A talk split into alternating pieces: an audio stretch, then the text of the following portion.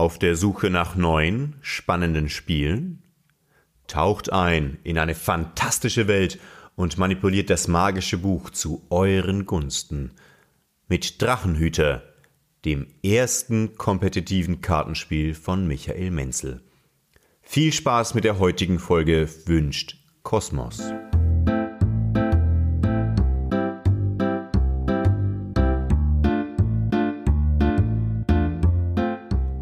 Wunderschönen, verspielten guten Morgen, liebe Zuhörer und Zuhörerinnen. Mein Name ist Manuel Fritsch, bei mir ist Andreas Becker. Wir sind der Spielbox-Cast und wir sind leicht gerädert und leicht erschöpft. Wir sind zurück von der Messe, zurück von der Spielmesse und haben viel zu berichten. Schönen guten Morgen, Andreas.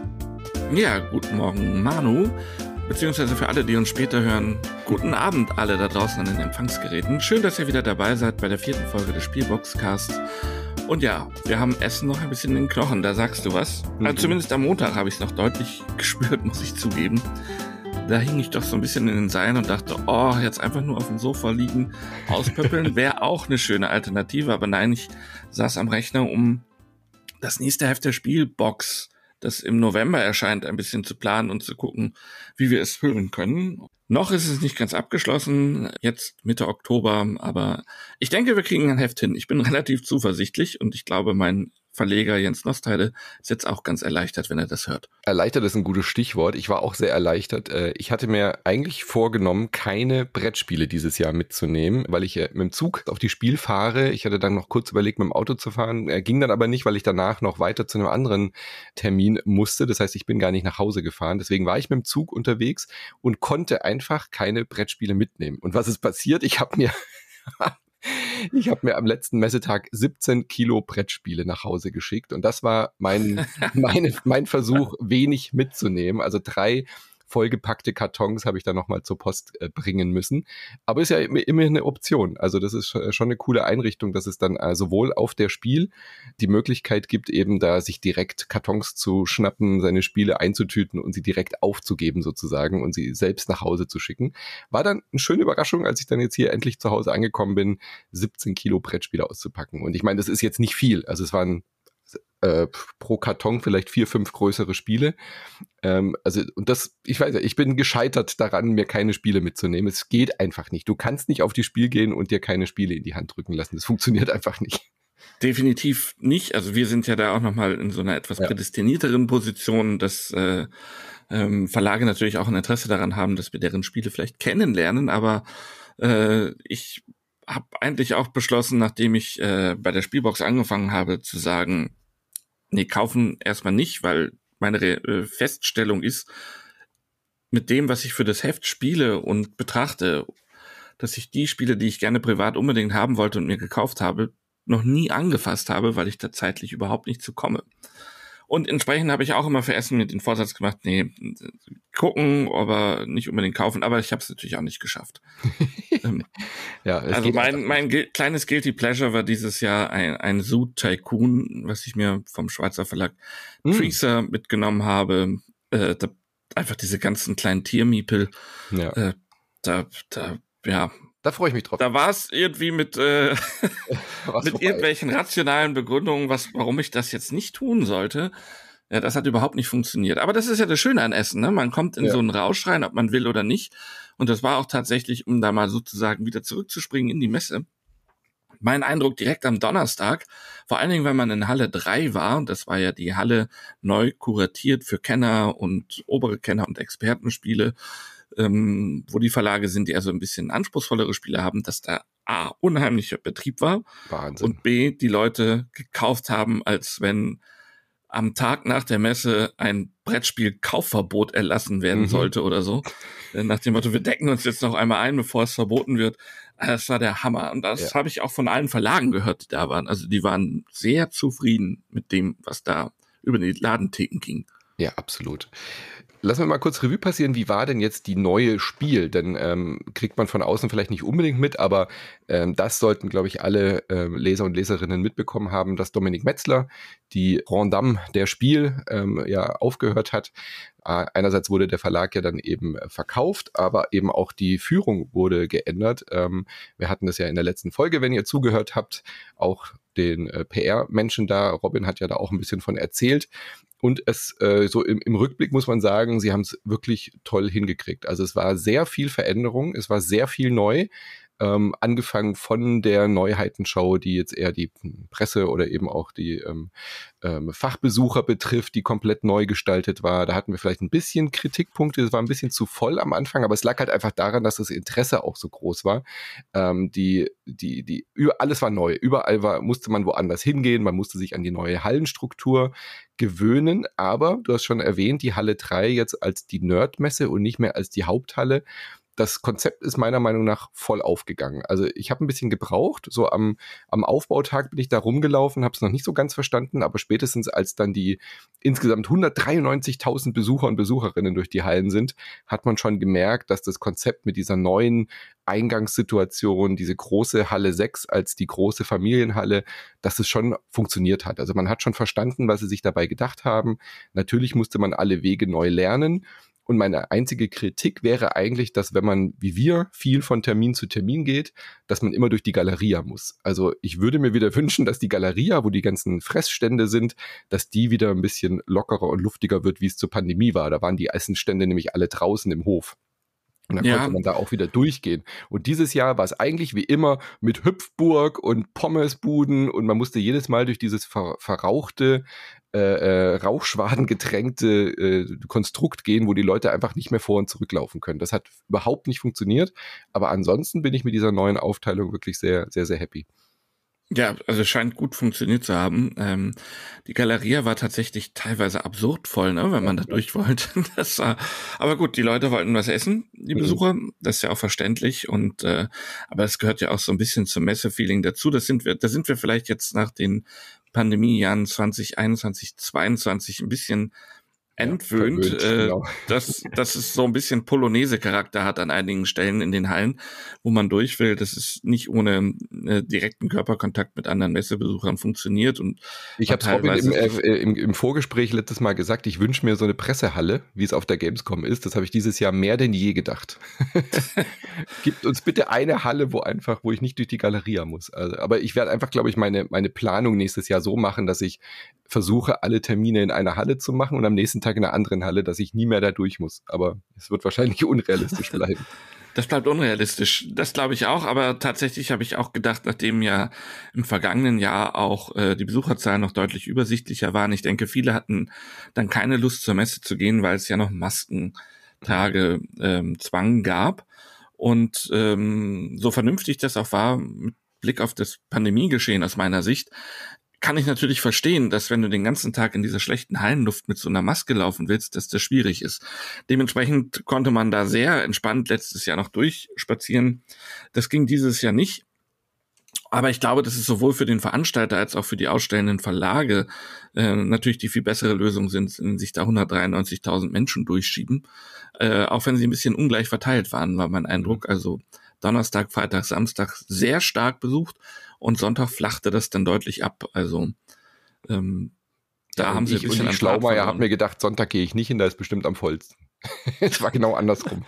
Ja, es war wirklich entspannt am Sonntag, das muss mhm. ich schon sagen. Ähm, nee, ich muss nächstes Jahr aber auch noch mal ein bisschen gucken, ähm, wenn es so voll ist, Termine sinnvoller zu planen, dass man nicht immer von äußersten Stand in Halle 3 zurück muss zu einem Stand in Halle 6, dann Halle 5, Halle 2, mhm. wieder Halle 3 und Halle 6. Das ähm, schadet mir zwar nicht, äh, mich ein bisschen zu bewegen. Bewegung. Das, unter den äh, Aspekt kann man sagen, alles richtig ja. gemacht.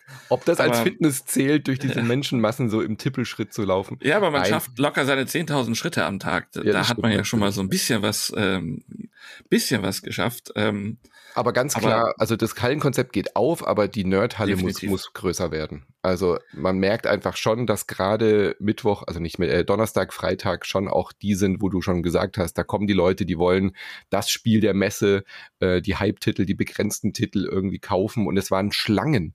Also jetzt mal von Lokana abgesehen, das war natürlich auch ein Fauxpas. Disney Lokana war direkt am Haupteingang der Stand Und die Schlangen zogen sich halt einfach durch den Eingangsflur. Am ersten Tag ging dann gar nichts mehr. Und dann haben sie wirklich die Anstehschlangen für Disneys Lokana Sammelspiel äh, in die leere Messehalle gemacht, was eigentlich gar nicht vorgesehen war.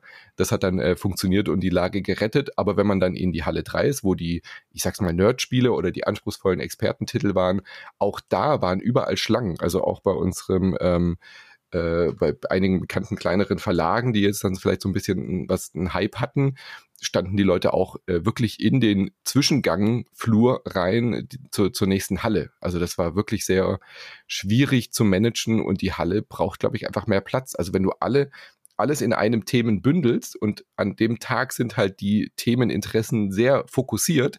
Die anderen Hallen waren dann wirklich luftig dagegen, die Familienhalle. Das muss ich dann, glaube ich, doch wieder ein bisschen entzerren, weil das war früher nicht so schlimm, weil halt nicht alles an einem Ort war. Das stimmt. Ähm, muss ich zeigen. Insgesamt habe ich aber den Eindruck gehabt, dass dieses neue Konzept tatsächlich auch so gut funktioniert hat, dass ähm, quasi von sechs nach drei, das sind die beiden äußeren Punkte der Messe sozusagen, die Besucher auch wirklich gelaufen sind und mhm. auch in Halle 2, Halle 5 und 4 und auch Halle 1, die waren auch wieder ein bisschen spezieller mit Sammelkarten wie Pokémon, aber auch viel Rollenspiel, ähm, wo das Publikum auch sehr fokussiert dann reingegangen ist, dass es sich gut verteilt hat. Allerdings am Sonntag, äh, späten Nachmittag habe ich noch so eine kleine Runde gedreht, paar Verlage besucht und mal eben kurz gehört, wie deren Feedback ist. Äh, in Halle 3 waren eigentlich alle wirklich zufrieden. Ähm, alles Dings so in fünf und vier gab es wohl so ein paar ähm, Verlage, die gesagt haben, nee, irgendwie, das hat noch nicht geflutscht. Ähm, unter anderem war da ein Vertreter des französischen Verlages Funforge, kam gerade bei Lookout Games vorbei, als ich dort mit dem Head of Studio, wie das jetzt heißt, Lookout gehört ja zu Asmodee, mhm. Hanno Gierke geredet habe. Und ähm, die waren zum Beispiel gar nicht zufrieden äh, mit Halle 5 und wie es da gelaufen ist. Aber das finde ich ist auch noch lässlich. Ähm, man muss den neuen Messemachern jetzt ja auch ein bisschen genau. Zeit geben, dass nicht alles vielleicht zu 100 Prozent perfekt ist beim ersten Mal geschenkt. Ich glaube, sie haben bewiesen, dass man es neu machen kann, dass man es gut neu machen kann. Und ich glaube, die sind sehr lernfähig. Also da werden wir nächstes ja. Jahr weit eine weitere Entwicklung sehen. Da bin ich mir absolut sicher.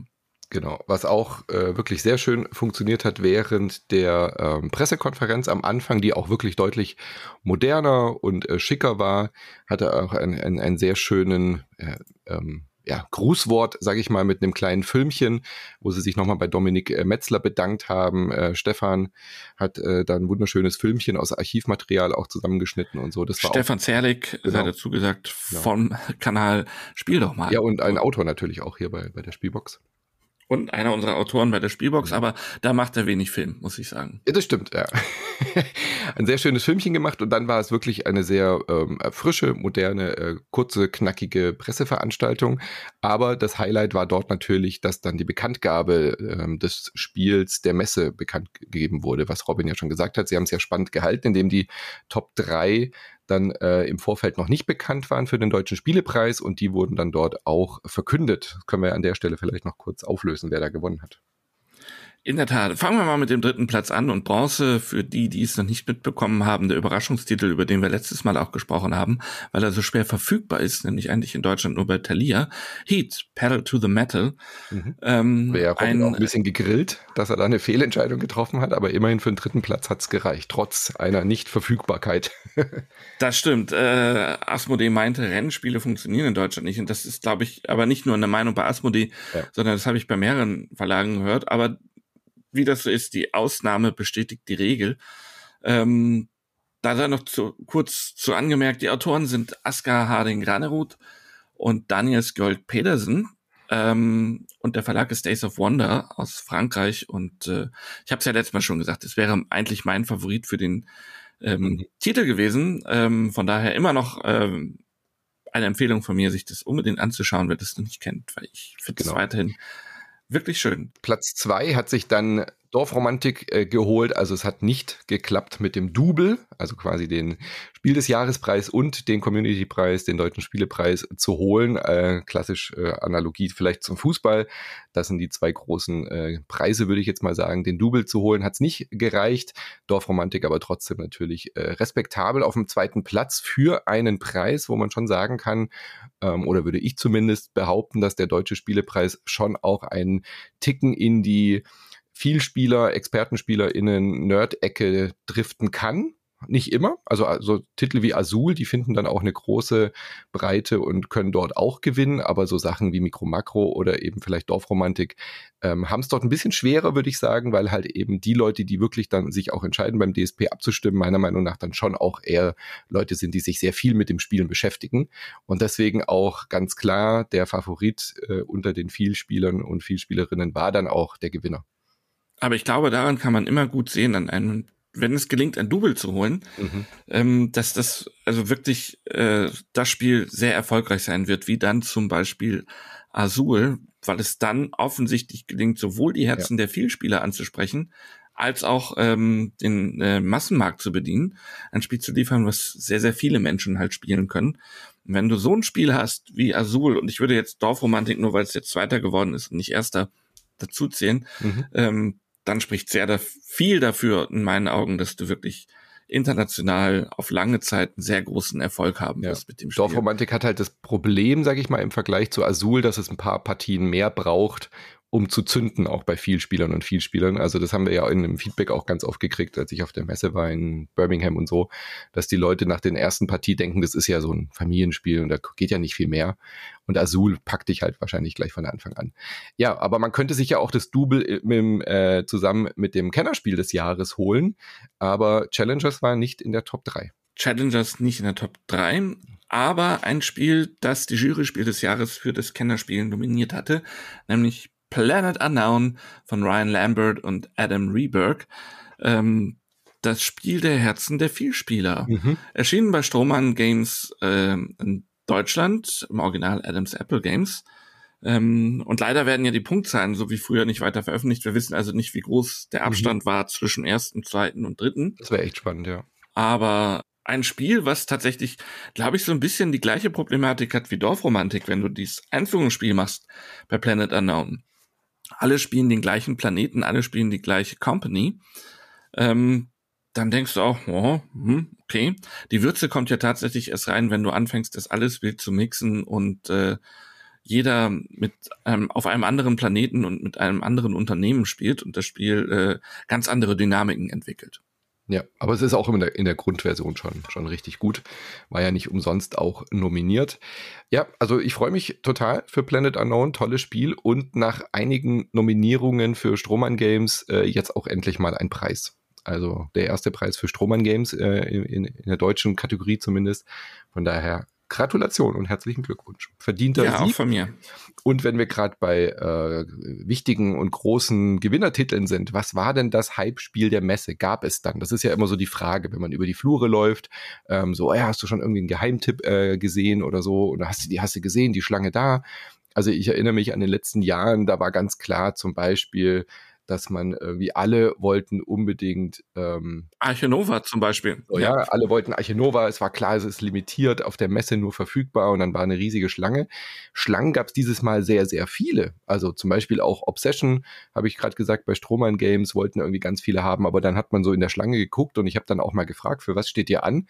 Und es waren dann ganz unterschiedliche Titel auch, die bei Strohmann Games zum Beispiel gefordert wurden. Ne? Also es war nicht das eine große Spiel, wo alle drüber gesprochen haben auf der Messe. Ist mir zumindest nicht aufgefallen oder begegnet. Lokana würde ich jetzt mal rausnehmen, weil das natürlich ein anderes Thema ist, aber das fehlte irgendwie dieses Jahr. Ich weiß nicht, ob es jetzt wirklich fehlt oder ob das eher für die Vielfalt der diesjährigen Spiel spricht, aber so dieses eine Thema, über das alle gesprochen haben, gab es irgendwie nicht. Nee, tatsächlich, den Eindruck hatte ich auch nicht. Und auch wenn ich Gespräche geführt habe, ähm, fiel nicht der eine Titel äh, sozusagen das, das Must-Seen, das Must-Have der Messe. Also wäre an mir vorbeigegangen, kann ja durchaus sein.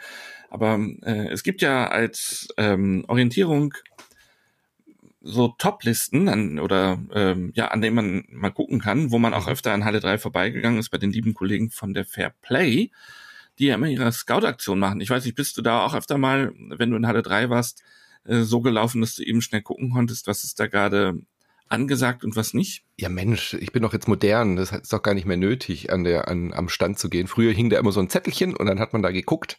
Und äh, ich habe jetzt einfach immer auf mein Handy geguckt, weil die mit der Scout-Aktion jetzt dieses Jahr auch online äh, die Liste verfügbar hatten und ein wirklich schönes, übersichtliches Design hatten. Deswegen bin ich gar nicht mehr so oft an dem Stand vorbeigelaufen. Ich habe einfach online. Ja, also, Sie haben ja auch die Cover da immer stehen, ne? Genau, also wir wollen, ja. es ist jetzt nicht so, dass man da so einen handgeschriebenen Zettel oder so hat. Doch, äh, der hängt ja auch. ist der nicht mittlerweile ausgedruckt, aber da bin ich mir jetzt ja, gar nicht sicher, äh, dass man es besser lesen kann. Du bist halt eher so ein ähm, optischer Mensch, schon verstanden. Du willst ja, die Cover sehen. Ja. Ich bin da ganz oldschool und eventuell kann man dann ja auch noch mal jemanden ähm, wie dem Arne Klausen, dem ich da dann am Stand begegnet bin, Hallo sagen, kurzen Wort plaudern. Das ist dann ähm, in der App ist es ja doch, oder auf dem Handy ist oft ja dann Selbstgespräch und eher schrullig. Äh, neues System dieses Jahr bei den Kollegen. Sie haben das nämlich aufgeteilt in die Hallen drei und vier eine Bestenliste mhm. und die Hallen eins, zwei, fünf und sechs. Was quasi so ein bisschen das abbildet, so Familientitel, Kennertitel, oder? So fühlt sich zumindest an durch die Hallenaufteilung jetzt, dass diese zwei Listen jetzt auch eher so ein bisschen äh, in diese Experten und einfachen Titel unterteilt sind. Ja, in der Tat. Ähm, die Schwierigkeit ist natürlich äh, immer, wer stimmt überhaupt ab, wie viel Gelegenheit zum Spielen ähm, hatte wer und ähm, kommt ja auch immer auf die Komplexität des Spiels an, wie oft ein Spiel gespielt werden kann auf so einer Messe. Ne? Mhm. Äh, kleiner, schneller, fluffiger Titel wird vielleicht von tausenden Menschen kennengelernt werden, die großen Brecher halt nur einige hundert erreichen, einfach weil deren Spielzeit ja Tisch, auch Tischzeit bindet. Ähm, von daher ist immer so die Schwierigkeit zu sehen, wie viele Leute haben tatsächlich teilgenommen und äh, ist es wirklich repräsentativ. Aber es sind natürlich in erster Linie, denke ich mal, auch viele Leser der Fair Play, Fair Play von daher sind die schon kompetent. Ähm, ja, aber ich würde gern mehr Spieler sehen oder erfahren, wie viel Stimmen so ein Spiel gekriegt hat. Also da steht jetzt zumindest äh, dran, es wurden Spiele mit mindestens 23 Bewertungen berücksichtigt für die einfache Liste und 31 Bewertungen musste man mindestens haben, um auf die Liste für die Expertenspiele zu kommen. Das klingt nach einer kleinen Zahl, aber das sagt ja nichts darüber aus, wie viele Leute jetzt insgesamt abgestimmt haben. Aber äh, irgendwie ist es schwierig, da mehr rein zu interpretieren als einfach nur ein, ein Stimmungsparameter der Fairplay-Leser und Leserinnen. Aber dafür finde ich, ist es doch äh, zumindest ein interessantes Angebot auf jeden Fall. Ja, auf jeden Fall. Also was ich da ein bisschen vermisse auf der Messe, früher hatte Boardgame Geek mhm. ja auch immer einen eigenen Stand. Da auch immer Hot, mega was gemacht und gefilmt. Mhm. Und die hatten auch immer eine große Leinwand, ne, wo deren ja. Top 100 sozusagen immer in einer Tour durch äh, liefen, wo auch die internationalen ähm, Messebesucher vielleicht eher abgestimmt haben bei Boardgame Geek als bei der Fair Play. Die hatten leider ähm, keinen Stand dieses Jahr, das sonst. Nee, die waren letztes Jahr auch schon nicht da. Sie waren ja. vor Ort, also man hat viele mhm. Kollegen von Boardgame Geek äh, durch die Hallen schwirren sehen, tragen ja immer so ein auffälliges ähm, Jersey. Lilafarbenes Jersey, als wenn sie gerade vom Footballtraining kommen oder so. ja, sind, sind Amerikanerinnen. Was, äh, was erwartest du? Natürlich haben die ein Jersey an.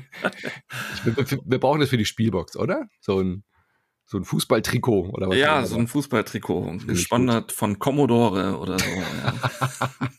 das wäre schön, aber ähm, ja, bringen wir nächstes Mal, bringe ich mal an. Äh, äh liebe Familie Nostheide, wir, wir, würden gerne Trikots wollen, bitte nächstes Jahr. Dankeschön. Genau, ja, mhm. vielen Dank. Dafür schon, freue ich mich auch schon, damit über die Messe zu laufen. Das kommt bestimmt mega an. Oder ähm, so Basketballhemdchen. Du und ich, weißt du, mit so, nur mit so Träger. So Obwohl, äh, der Verlag sitzt ja in Memmelsdorf direkt vor den Toren von Handball, Bamberg, da lässt sich vielleicht noch so ein ausrangierter Satz äh, organisieren von den Bamberger Basketballern. Okay, aber dann aber, äh, auch, mit, äh, dann aber auch mit Short und Socken und äh, so, oder? Dann, dann in voller Montur mit so Stirnband. Dann machen wir so richtig, richtig 80er Jahre Handballer-Look. Ähm, nein, machen wir nicht. Jetzt schon mal nein. ähm, gucken wir dann einmal kurz auf die besten Liste. Yes. Ähm, wenn wir auf die Hallen 3 und 4 gucken, dann ganz vorne ein Titel, der eigentlich schon letztes Jahr, letztes Jahr war ein Halbtitel, würde ich das sagen. Stimmt das stimmt. Ähm, da erschien er unter anderem in seinem norwegischen Originalverlag Aporta Games. Es geht um Revive von Helge Meissner, einem Deutschen, der in Norwegen lebt, Eilif Svensson, Anna Wermlund und Christian Amundsen Östby. Ähm, in diesem Sommer bei Pegasus auf Deutsch erschienen und sozusagen damit als deutsche Neuheit das erste Mal auf der Messe und mit einer Durchschnittsnote von 4,5, das höchste ist eine äh, 4,6, das höchste ist eine 5. Auch wirklich eine sehr gute Wertung, aber das kann ich auch verstehen, weil das Spiel ist in meinen mhm. Augen auch wirklich sehr gut. Also Aber da merkt man schon auch, dass das waren jetzt, glaube ich, keine Leute, die jetzt abgestimmt haben, die das jetzt direkt auf der Messe erlebt haben, sondern einfach ihr, ihr Spiel gewählt haben, weil sie gesagt haben, okay, das ist jetzt auf Deutsch raus. Wir haben es schon zu Hause durchgespielt, dem gebe ich jetzt eine 5. So, das fühlt sich für mich so an, als wäre das jetzt nicht das Spiel der Messe, sondern das Spiel der Leute, die da sind, die das gerne gespielt haben, weil sie schon die englische hatten. Das ist nur meine Vermutung so, dass da so auch so ein bisschen die, Favoritenrolle äh, von den bekannten Spielen natürlich dann auch punktet, wenn ein Spiel dann jetzt auf Deutsch rauskommt, was schon viele, viele, viele gespielt haben. Ja, so gesehen, das passte auch zu Platz zwei hm. auf dieser Liste Darwin's Journey, was im, ich glaube, Mai dann auf Deutsch erschienen ist bei Skellig Games. Autor sind Simone Luciani und Estore Mangone. Ähm, das ist natürlich auch eigentlich kein Spiel, was du in der Messe mal eben durchspielst. nee, ganz so gar äh, nicht. Ja, aber auch, tolles Ding. Beide tolles Auch Spiele. ein tolles Ding, äh, tolles Thema. Ähm, vielleicht noch ein bisschen konventioneller, das Darwin's Journey als das Revive. Aber ähm, definitiv auch ein sehr gutes Spiel. Da könnte aber genau das auch wieder passen, was du sagst. Die Leute kannten es schon, weil es ja schon ein paar Monate verfügbar war. Viele hatten es dann vielleicht auch über die Kickstarter-Version schon zu Hause und gespielt ähm, oder sich eben bei Skellig besorgt und haben dann gesagt, ja, das, wenn es jetzt als Neuheit hier gelistet ist, dann stimmen wir mal dafür. Ja. Genau, dann Mischwald und Five Towers in den, auf den Plätzen drei und vier. Mischwald von Kosch bei Lookout Games und Five Towers von Caspar Lapp bei Deep Print Games. Und da zeigt sich so ein bisschen das Problem mit dieser Hallenaufteilung.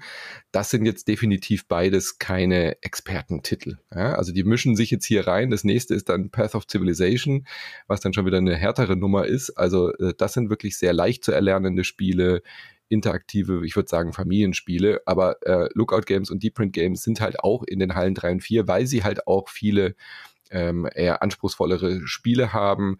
Ähm, dagegen hat jetzt zum Beispiel B-Rex, die ja von ganz leichten Verlag bis hochkomplexen Spielen, wo dann auch Hegemony und solche Titel auftauchen, die waren dann zum Beispiel weder in Halle 3 noch in der Halle 6, also die waren dann irgendwo dazwischen da ähm, würde ich vielleicht den Kollegen und Kolleginnen von der Fairplay vielleicht nochmal überdenken, ob man das wirklich nach diesen Hallenaufteilungen macht oder dann wirklich nach Komplexität, Ranking oder sowas geht. Denn ein, andererseits finde ich diese Aufteilung ganz gut, dass man jetzt zwei Solisten hat, aber Mischwald und Five Towers irritieren dann fast schon so ein bisschen, dass die hier drin auftauchen. Ja, aber das würde ich sagen, das sind dann tatsächlich die Spiele, die gespielt wurden in der definitiv, Halle, weil es von der Zeit auch super zur Messe passt und dann einfach sofort auf der Messe verfangen haben. Dann mhm. hatten die Leute, äh, fanden es einfach gut, haben es gespielt, waren angefixt, haben gesagt, ja cool, kaufe ich mir auch direkt, nehme ich an. Ähm, mhm. Das kann ich mir bei den beiden Titeln äh, sehr gut vorstellen, ja. Ja, Genau, das sind auch die Neuheiten gewesen dann. Äh, Habe ich jetzt aber beide noch nicht gespielt, deswegen kann ich da wenig zu sagen. Dann gucken wir doch mal auf die eher leichteren Spiele. Da ist ein äh, Spiel ganz oben, was definitiv ein Messetitel sein muss, denn den gibt's noch nicht auf Deutsch. Bei Catch-Up Games jetzt erschienen Far Away. Sieht richtig gut aus, äh, mit 4,4, mit deutlichem Abstand vor Tribes of the Wind, was jetzt auch auf Deutsch bei Hoch erschienen ist, mit 4,1 äh, Durchschnittswerten. Was übrigens hier. letztes Jahr auch so ein bisschen ein kleiner Halbtitel war. Das ne? stimmt, ja. Weil als es natürlich bei La, La Boîte de Jeu als mhm. im Original erschienen ist, wurde das, äh, war das schon so ein Tipp, wo alle gesagt haben, ah, das guckt ihr mal an.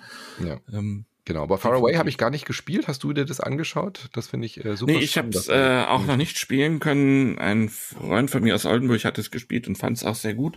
Ähm, aber da muss man mal abgucken. Aber da bin ich mir ziemlich sicher, ähm, das werden wir auch nächstes Jahr auf Deutsch, im deutschen Verlag finden. Wobei ich gar nicht weiß, mit, ob Catch-up Games äh, einen festen Partner hat, mit dem lokalisiert wird. Auch selbst wenn heißt es ja immer nichts mehr. also wenn man das stimmt. Äh, es sei denn, so, sie gehören irgendwo zum Asmodee-Universum, ne? Dann sind die Chancen relativ gut, dass es bei Asmodee ja. erscheint. Ähm, also es ist noch keine deutsche Version bisher angekündigt. Äh, mal gucken. Da bin ich mir aber sicher, die wird kommen. Definitiv, definitiv. Tribes genau. of the Wind hast du ja unter anderem auch schon in ja. der äh, Spielbox mit besprochen. Da haben wir uns auch hier im Podcast in der aktuellen Ausgabe, genau. Mhm.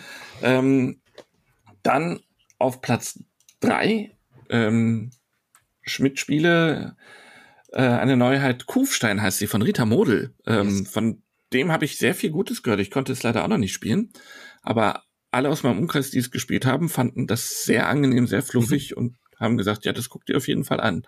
Ja, freut mich sehr. Äh, gerade weil auch wenig weibliche Autorinnen in der Liste sind, wenn ich da mal so durchgucke. Anna Wermlund bei Revive.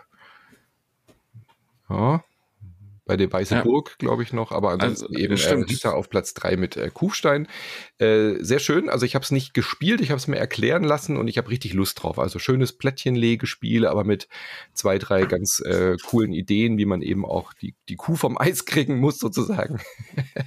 und sehr coolen Kuhmiepeln, finde ich. Sieht ja, sehr schön aus. Ja, freue ich mich sehr drauf. Erwarte ich jetzt auch, dass das jetzt hier ankommt äh, ist noch postalisch unterwegs. Bonsai, äh, dann jetzt noch Platz 4 und 5 äh, ist dann Bonsai und Quicksand, äh, auch die beiden englischen Versionen. Ähm, Bonsai kommt bei Cosmos nächstes Jahr, also auch das ein Titel, der dann bei äh, demnächst kommt. Und Quicksand mhm. bei Horrible Guild hat bestimmt auch schon einen deutschen Verlag. Aber da redest du ja gleich auch nochmal drüber. Genau, über Quicksand reden wir gleich noch. Bonsai konnte ich auch schon spielen. Mhm. Das war ja schon so ein kleiner Halbtitel anscheinend auf der Gen Con ja, in ja. Indianapolis. Ähm, jedenfalls schreibt der italienische Verlag DV oder DV Games ähm, das aus seiner Homepage und die haben das wohl auch gut hingekriegt, diesen Hype dann ein bisschen nach Deutschland zu ähm, rüberzuholen nach Essen. Ich fand auf jeden Fall auch ein sehr fluffiges, angenehmes, simples Legespiel. Entsteht ein sehr schöner Bonsai-Baum vor allem. Also das hm. ist jetzt ähm, auch wirklich definitiv Familienspielkategorie. Sieht aber mega aus und äh, hat mir Spaß gemacht und kam auch im, mit den Leuten, mit denen ich es gespielt habe, sofort gut an. Die, die in Essen waren, haben sich dann auch da gleich geschossen. Genau. Und auch da wieder hat man das Problem, weiter unten in der Liste taucht dann ein eher Vielspieler-Kennerspiel auf, nämlich Lacrimosa, was jetzt bei Cosmos erschienen ist. War letztes Jahr auch ein großer Titel.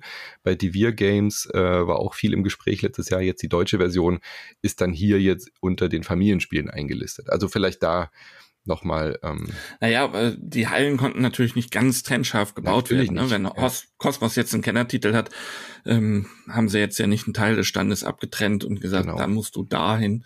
Ähm, nein, Lacrimosa haben wir ähm, beim Cosmos Journalistentreffen ja auch gespielt. Mhm. Hat uns auch sehr gut gefallen. Ne? Also ja. allein vom ja. Material bist du erstmal angefixt. Das Ganz ist toll. schon edel gemacht. Aber gut, äh, ein weiterer Titel, den ich auf der Liste ja nicht vermisse, aber der da vielleicht äh, tatsächlich gut hin konnte, weil es so ein bisschen Trendtitel war, ist Weimar. Mhm. Ähm, denn das Spiel ist episch. Von daher passt er nicht auf die Liste, weil kein Mensch wahrscheinlich es ansatzweise durchspielen konnte. Ich glaube, du durftest immer nur die erste Runde am Skellig-Stand spielen. Mhm. Episch ist tatsächlich so. Es ist nur für vier Personen und die sitzen dann auch rund sechs Stunden an einer Partie. Davon muss man ausgehen. Da muss man sich ähm, drauf einstellen, ja.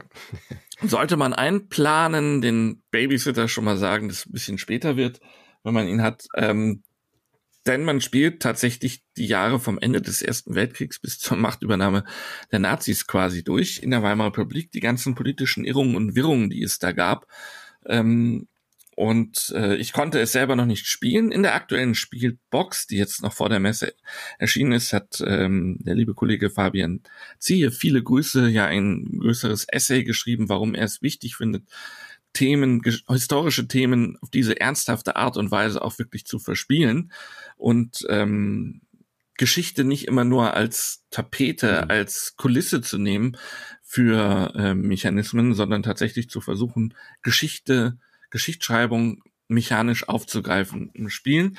Der, der sich das ausgedacht hat, ist da kein Unbekannter. Das ist Matthias Kramer, der ja auch zum Beispiel schon, was bei Frosted Games erschienen ist, ähm, Watergate gemacht hat, wo er die Watergate-Affäre als Zwei-Personen-Spiel ähm, nacherzählt. Und der hat jetzt sieben Jahre Wahnsinn, ja. gebraucht, um die Weimarer Republik in ein Spiel zu gießen.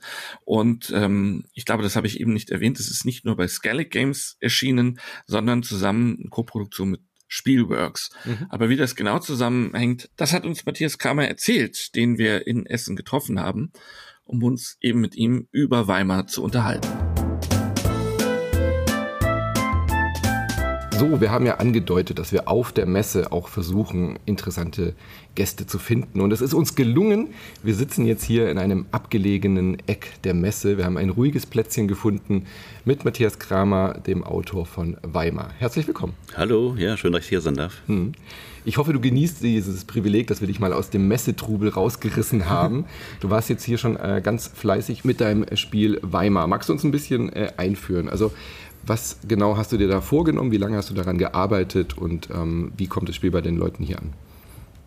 Ja, ich habe mich vor äh, sieben Jahren circa äh, mal gefragt, wie Populismus eigentlich funktioniert. Mhm und habe dann so bald versucht, das irgendwie auch äh, zu modellieren.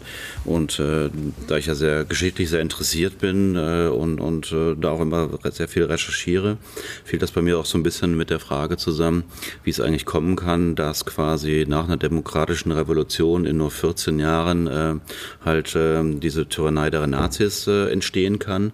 Und ähm, weil ich mich halt sehr damit beschäftigt habe, ist dann auch so ein bisschen halt dieses Spiel entstanden. Ja, das ist ein sehr komplexes Thema. Weimarer Republik, instabile Demokratie, das interessiert dich. War dir von vornherein klar, das kann man in ein Spiel gießen oder war Scheitern auch inbegriffen in diesem ganzen Prozess für dich, dass du sagst, nein, irgendwann, irgendwann muss ich mit den Mitteln des Spiels einfach passen, dann kann ich das nicht. Also ich denke, es, das Thema war mir so wichtig, dass es irgendwie in ein Spiel passen musste. Und äh, dementsprechend, äh, also ich habe auch lange gebraucht, um das soweit halt, ich sag mal, runterzuarbeiten, dass es in irgendeiner Form spielbar ist. Ich meine, heute ist das Spiel jetzt äh, vier Spieler, sechs Stunden.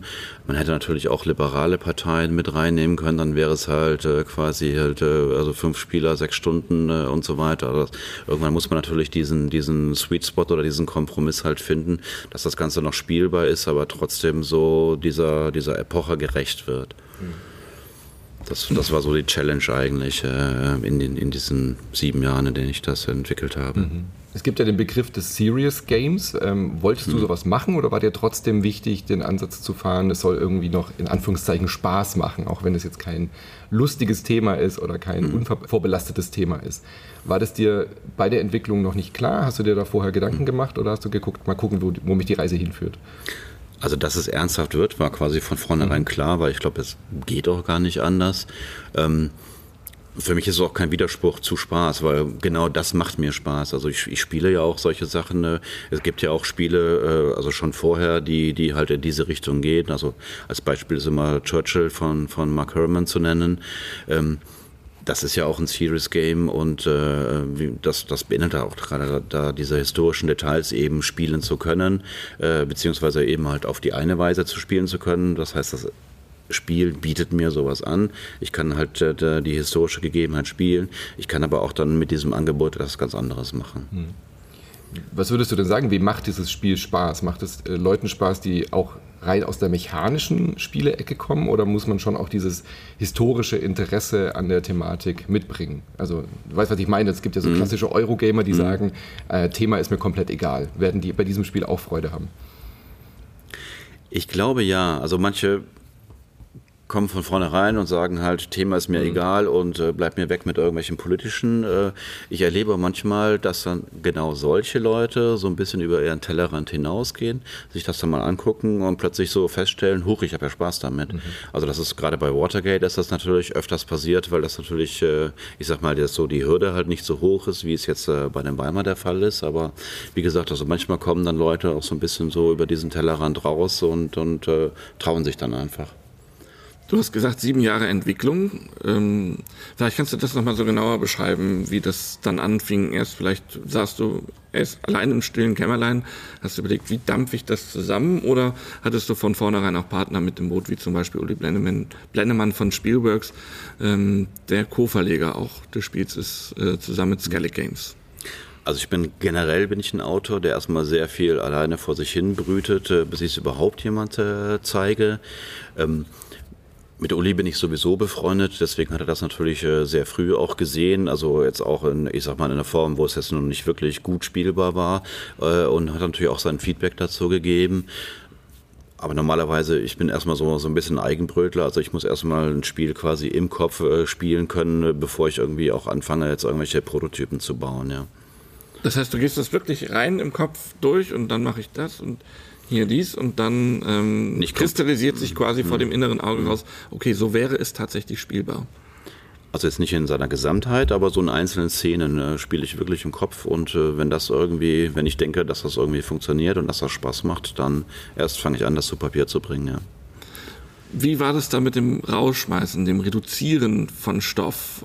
Ähm, wir haben ja schon gesagt, die Geschichte ab Ende des äh, Ersten Weltkrieges, die ist so verworren mit so vielen Twists, die es da halt gibt. Also am Anfang mhm. die äh, halt ähm, rivalisierenden Strömungen, die einen wollten ja die Räterepublik, dann die Demokratie, dann gab es die Konservativen, die äh, sozusagen eine Monarchie auch restaurieren wollten.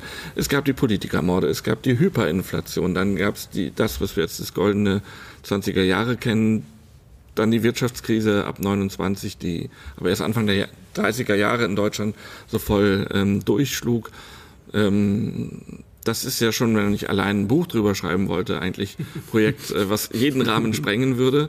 Als Film undenkbar, höchstens als äh, große Serie. Ähm, und du hast das jetzt in sechs Stunden gepackt. Äh, wie schmerzhaft ist es dann auch, was rauszuschmeißen und was hast du rausgeschmissen? Ich habe gar nicht allzu viel rausgeschmissen. Also ich habe den Vorteil bei diesem Spiel, ich habe ein Grundsystem, was eigentlich relativ robust ist und was auch gar nicht kompliziert ist. Äh, und das ganze thematische modelliere ich im Prinzip mit Karten. Äh, das Spiel hatte halt 150 Karten und natürlich ist innerhalb dieser Karten ist sehr viel passiert. Also es sind halt wirklich äh, Aspekte durch Karten halt eben rausgeflogen und wieder reingekommen und anders gewichtet worden. Und das war, ich würde sagen, von den sieben Jahren, von den sieben Jahren, also das Grundsystem stand nach zwei Jahren ungefähr. Und danach habe ich einfach Karten gemacht, Karten gemacht, Karten gemacht. Also dann äh, wirklich da geändert.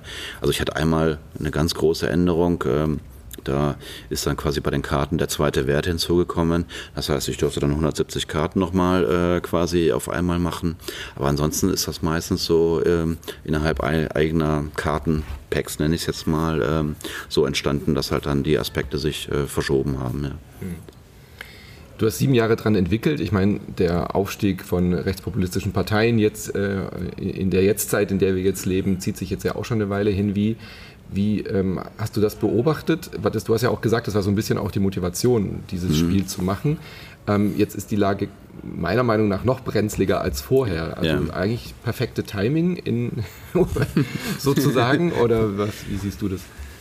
Ja, ich meine, das kommt man natürlich nicht sehen. Also ja. ich, ich habe es damals natürlich auch angefangen, durchaus wegen der AfD, mhm. äh, auch wenn das, ich weiß nicht, war das noch die Petri-AfD oder so, keine mhm. Ahnung, äh, müsste ich jetzt nachgucken. Ähm, ja, ich meine, man kann sich ja nicht freuen darüber, ne? Ja, wenn das jetzt äh, plötzlich aktuell wird, weil äh, es ist ja wirklich kein Grund zur Freude. Ähm, ja. ja. Aber hoffst du auch, dass Spieler und Spielerinnen, die dieses Spiel spielen, also ich weiß nicht, wird so ein Spiel wie Weimar Nazi-Wähler zum Umdenken bewegen? Meinst du, das ich, ist schaffbar mit Spielen? Ich also das glaube ich eher nicht, aber ich denke, es wird Leute dazu bewegen, darüber nachzudenken, wie Populismus eigentlich mhm. funktioniert oder was es quasi in Wirklichkeit macht. Und auch diese Leute sprechen ja mit anderen Leuten oder haben dann vielleicht jemanden in ihrer Verwandtschaft, äh, der halt irgendwie, ich sag mal, dann äh, diesen Strömungen nahesteht. Äh. Also ich denke mal eher, dass das dann so einen Weg nehmen kann. Das ist ja ein ziemliches Solitär in der deutschen Brettspielszene, dass ein geschichtliches Thema, äh, ich sag mal, in so gängigen Euromechaniken umgesetzt, ähm, so wuchtig präsentiert wird und so eine intensive Auseinandersetzung damit stattfindet. Ähm, ja, glaubst du, dass du damit jetzt auch so ein bisschen Trendsetter bist, dass wir sowas stärker erleben werden im Spiel, das Spiel als erzählerisches Medium, als äh, kritisch sich mit Themen auseinandersetzendes Medium ähm, verstärkt in diese Richtung gehen wird in Zukunft? Oder ist das nur Matthias Kramer, der das macht? Also ich hoffe es, ich hoffe, dass auch andere äh, eben tun und dass sich ganz allgemein das Spektrum der Themen, die wir in Brettspielen haben, halt erweitert.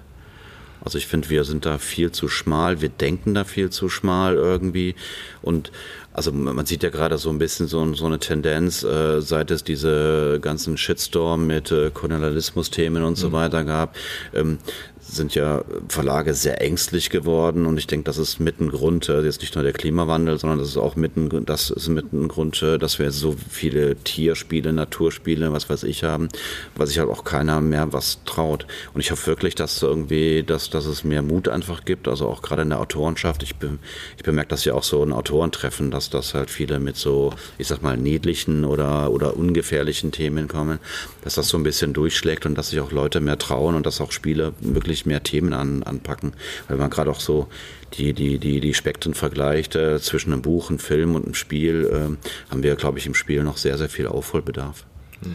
Du hast dich da ja auch äh, hinentwickelt. Watergate hast du ja selber schon genannt, wo du hinkommst. Aber wenn wir dann anfangen, gucken mit Lancaster oder auch Glenmore, ähm, war das ja auch noch nicht so da. Mhm. Ähm, würdest du sagen, Spiele entwickeln so thematisch, so intensiv, so verdichtet, ist für dich auch ein Prozess, der viel, viel anstrengender ist, mehr Blut, Schweiß und Tränen kostet, als eben ähm, stärker auf die Mechanik abziehendes Lancaster? Oder äh, hält sich das die Waage? Also, das, weil du ja sagst, andere Autoren sind da vielleicht auch eher zurückhaltender bei der Themenwahl. Ist es eben auch vielleicht, weil es einfach bequemer ist und man nicht, sich nicht so intensiv beschäftigen muss, sondern dann sagst du halt, oh, machen wir da halt einen Hasen drauf. Der Stein bewegt sich ja schnell, das, dann passt es irgendwie. Und du brauchst ja einen ganz anderen Hintergrund, um äh, dann sozusagen Mechaniken zu implementieren, damit sie auch passend implementiert sind. Es ist schwierig zu beantworten, weil für mich ist das Beschäftigen mit diesen Themen etwas, was ich sowieso tue. Also auch jetzt äh, ohne dem, dem Hintergrund ein Spiel irgendwie daraus zu entwickeln. Von daher kann ich dir jetzt nicht mehr sagen, ob das irgendwie leichter oder schwerer ist. Also manchmal finde ich, ist es so ein bisschen ein Angebot an den Autor, jetzt irgendwie äh, etwas auf diese Weise zu implementieren und halt jetzt nicht irgendwie so einen Standard-Euro-Mechanismus da reinzupacken. Und manchmal, glaube ich, kann es auch so ein bisschen ungewöhnliche äh, Mechanismen auch hervorzubringen, weil man natürlich auch das, was da äh, passiert ist, in irgendeiner Weise abbilden will, ja. Hm. Wenn man jetzt Spiele über historische Themen macht, dann hast du ja sehr viele Fakten, sehr viele Dinge sind passiert, wie sie mhm. passiert sind, die dann ja auch wieder Konsequenzen erzeugt haben. Wie gehst du bei so einem, bei so einer Vorbereitung oder bei der Entwicklung von so einem Spiel vor, dass Spieler und Spielerinnen ja eigene Entscheidungen treffen. Mhm. Ist das was, was du dann bewusst sagst, man kann quasi den historischen Ablauf verändern und äh, ein anderes Ergebnis kommen? Oder versuchst du dann auch so eine Art Storyline, die, die Leute immer wieder zurückzuführen auf so bestimmte Ereignisse, wie sie dann passiert sind? Ja und nein. Also ich sehe immer, also ich mache ja sehr kartengetriebene Spiele und ich sehe so die einzelne Karte bildet ja ein einzelnes Ereignis ab und das sehe ich so ein bisschen als Angebot. Mhm. Also ich will den Spielern auf keinen Fall zwingen, irgendwie jetzt genau dieses Ereignis, äh, meinetwegen den Ebert in Badehose abzubilden oder so. Das muss der Spieler jetzt nicht machen, aber er kann es eben machen. Er kann aber auch die Karte äh, meinetwegen dazu benutzen, damit zu debattieren oder in München Randale zu veranstalten, äh, jetzt im Weimar Beispiel oder halt irgendwas anderes zu tun. Mhm. Das heißt, die Spieler müssen nicht folgen. Natürlich ist bei manchen Themen ist es halt dann wichtig, äh, ich sage jetzt mal, der Börsencrash von 1929 mhm. muss halt passieren. Der kommt von außen, das haben auch die Spieler nicht in der Hand. Mhm. Äh, der, der passiert halt einfach. Und äh, so ist es halt auch in Weimar. In Runde 5 äh, geht es halt einfach runter und äh, dann geht, geht, halt diese Abwärtsspirale los. Ja. Aber natürlich, die Spieler können sich dann in, innerhalb dieser Abwärtsspirale, können sie sich wieder neu positionieren. Mhm. Und dann halt die Karte, die sie auf der Hand haben, halt entweder für das vorgegebene Ereignis spielen oder halt, wie gesagt, irgendwas Populistisches damit mhm. machen. Das ist ja nicht deine Intention, vermute ich jetzt mal mit den Spielen, aber äh, melden sich auch viele Schulen oder Universitäten oder so, die sagen, wir möchten das gerne in, in Lehrveranstaltungen einbinden? Hast, wird da mehr Kontakt aufgenommen als bei fiktiven Spielen? Ich habe schon davon gehört. Also jetzt gerade, wo der süddeutsche Artikel erschienen mhm. ist und so, ähm, riefen wohl bei den Verlagen ähm, einige Lehrer und so weiter an. Es ist natürlich schwierig, einen Weimar jetzt im Unterricht mhm. auszupacken und dann äh, jetzt zu sagen, die erste Reihe, ihr seid jetzt mal, was weiß ich, die KPD. Ja. Aber äh, es, es gibt durchaus Versuche. Also ich Aber bin so selber gespannt, was... wäre das doch fantastisch, so einen ganzen Tag Weimar spielen. Ich meine, so, so Planspiele gibt es ja schon immer auch mhm. an Schulen, an mhm. Projekttagen, wo man dann dieses Parteiensystem lernt. Mhm. Ich glaube, man würde viel mehr Menschen vielleicht mit so einem Spiel abholen, wenn man ganz sagt, mhm. wir machen das als Angebot, den ganzen Tag Weimar spielen. Ich glaube, dass es passieren wird. Mhm. Äh, ich, ich bin mal gespannt. Also es ist ja ein Novum auch. Ne? Also ich meine, es, es äh, gab bisher halt nur amerikanische Spiele, die so in diese Richtung ungefähr gingen. Ähm, also ich glaube, es ist ergebnisoffen, aber mhm. sicherlich spannend, was daraus äh, entsteht, ja.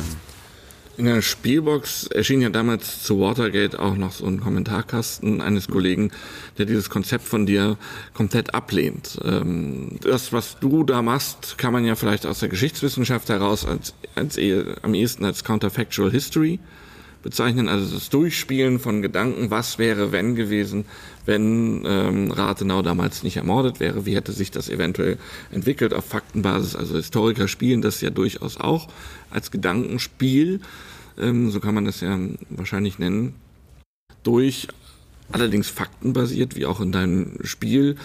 Ist das so ein ähm, historisches Instrument, mit dem du dich auch so ein bisschen beschäftigst äh, oder beschäftigt hast im Spiel, in der Spielentwicklung, dieses Was wäre wenn, äh, um eben verschiedene Wege zu sehen, wie sich ein Spiel entwickeln kann? Also ich bin ja kein Historiker, aber ich habe schon vielfach von Historikern halt gehört, dass es halt Teil der Geschichtswissenschaft ist. Es ist für, für mich ist es halt auch ein Weg, mich selbst äh, damit, also Geschichte war für mich immer ein Fach in der Schule, was ich nie mochte äh, damals halt. Und äh, was ich so ein bisschen im Erwachsenenalter so dann peu à peu nachgeholt habe. Und für mich ist das durchaus auch ein Mittel, halt einfach Zusammenhänge zu verstehen. Und auch zu verstehen halt, dass es passiert, weil halt an dieser Stelle diese Entscheidung getroffen wurde. Und das versuche ich halt auch so ein bisschen in diesen Spielen halt einfach nachzubilden dass Spieler diesen Weg nehmen können und dass Spieler sich halt selbst dann damit beschäftigen, halt, äh, äh, was wäre, wenn oder was hat eigentlich zu dieser Abzweigung eben geführt. Und ich höre das öfters von, von Partien eben, dass dann Leute halt sagen, äh, mir danach, ja, danach habe ich halt äh, ein Wiki nachgeguckt, wie das eigentlich mhm. jetzt genau gewesen ist, ja. Mhm wir als Spielekritiker haben ja oft immer so das Gefühl, ah, jetzt steht auf diesem Spiel schon wieder von eins bis sechs Spielern und eigentlich kann man das nur zu dritt oder zu viert gut spielen. Mhm. Und ähm, wie ist dir das begegnet? Weimar muss man ja zu viert spielen ja. und es dauert sechs Stunden. Bist du bei den Verlagen damit offene Türen eingerannt oder haben die dir gesagt, so, äh, geht's noch?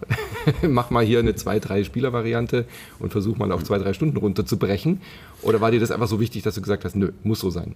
Also es muss auf jeden Fall so sein. Also bei Weimar war ich ja nie auf Verlagssuche, sondern mhm. eben war von Anfang an quasi mit, war, war es klar, dass es in irgendeiner Form bei, bei Spielworks äh, erscheint. Und später ist noch Skellig einfach dazugekommen. Ich weiß gar nicht, was gewesen, genau gewesen wäre, wenn ich jetzt ganz normal auf Verlagssuche gegangen wäre, aber ich denke mal bei den meisten, die hätten einfach gesagt, nee, das, das äh, passt nicht in unser Programm, mhm. wie man so schön sagt, ja.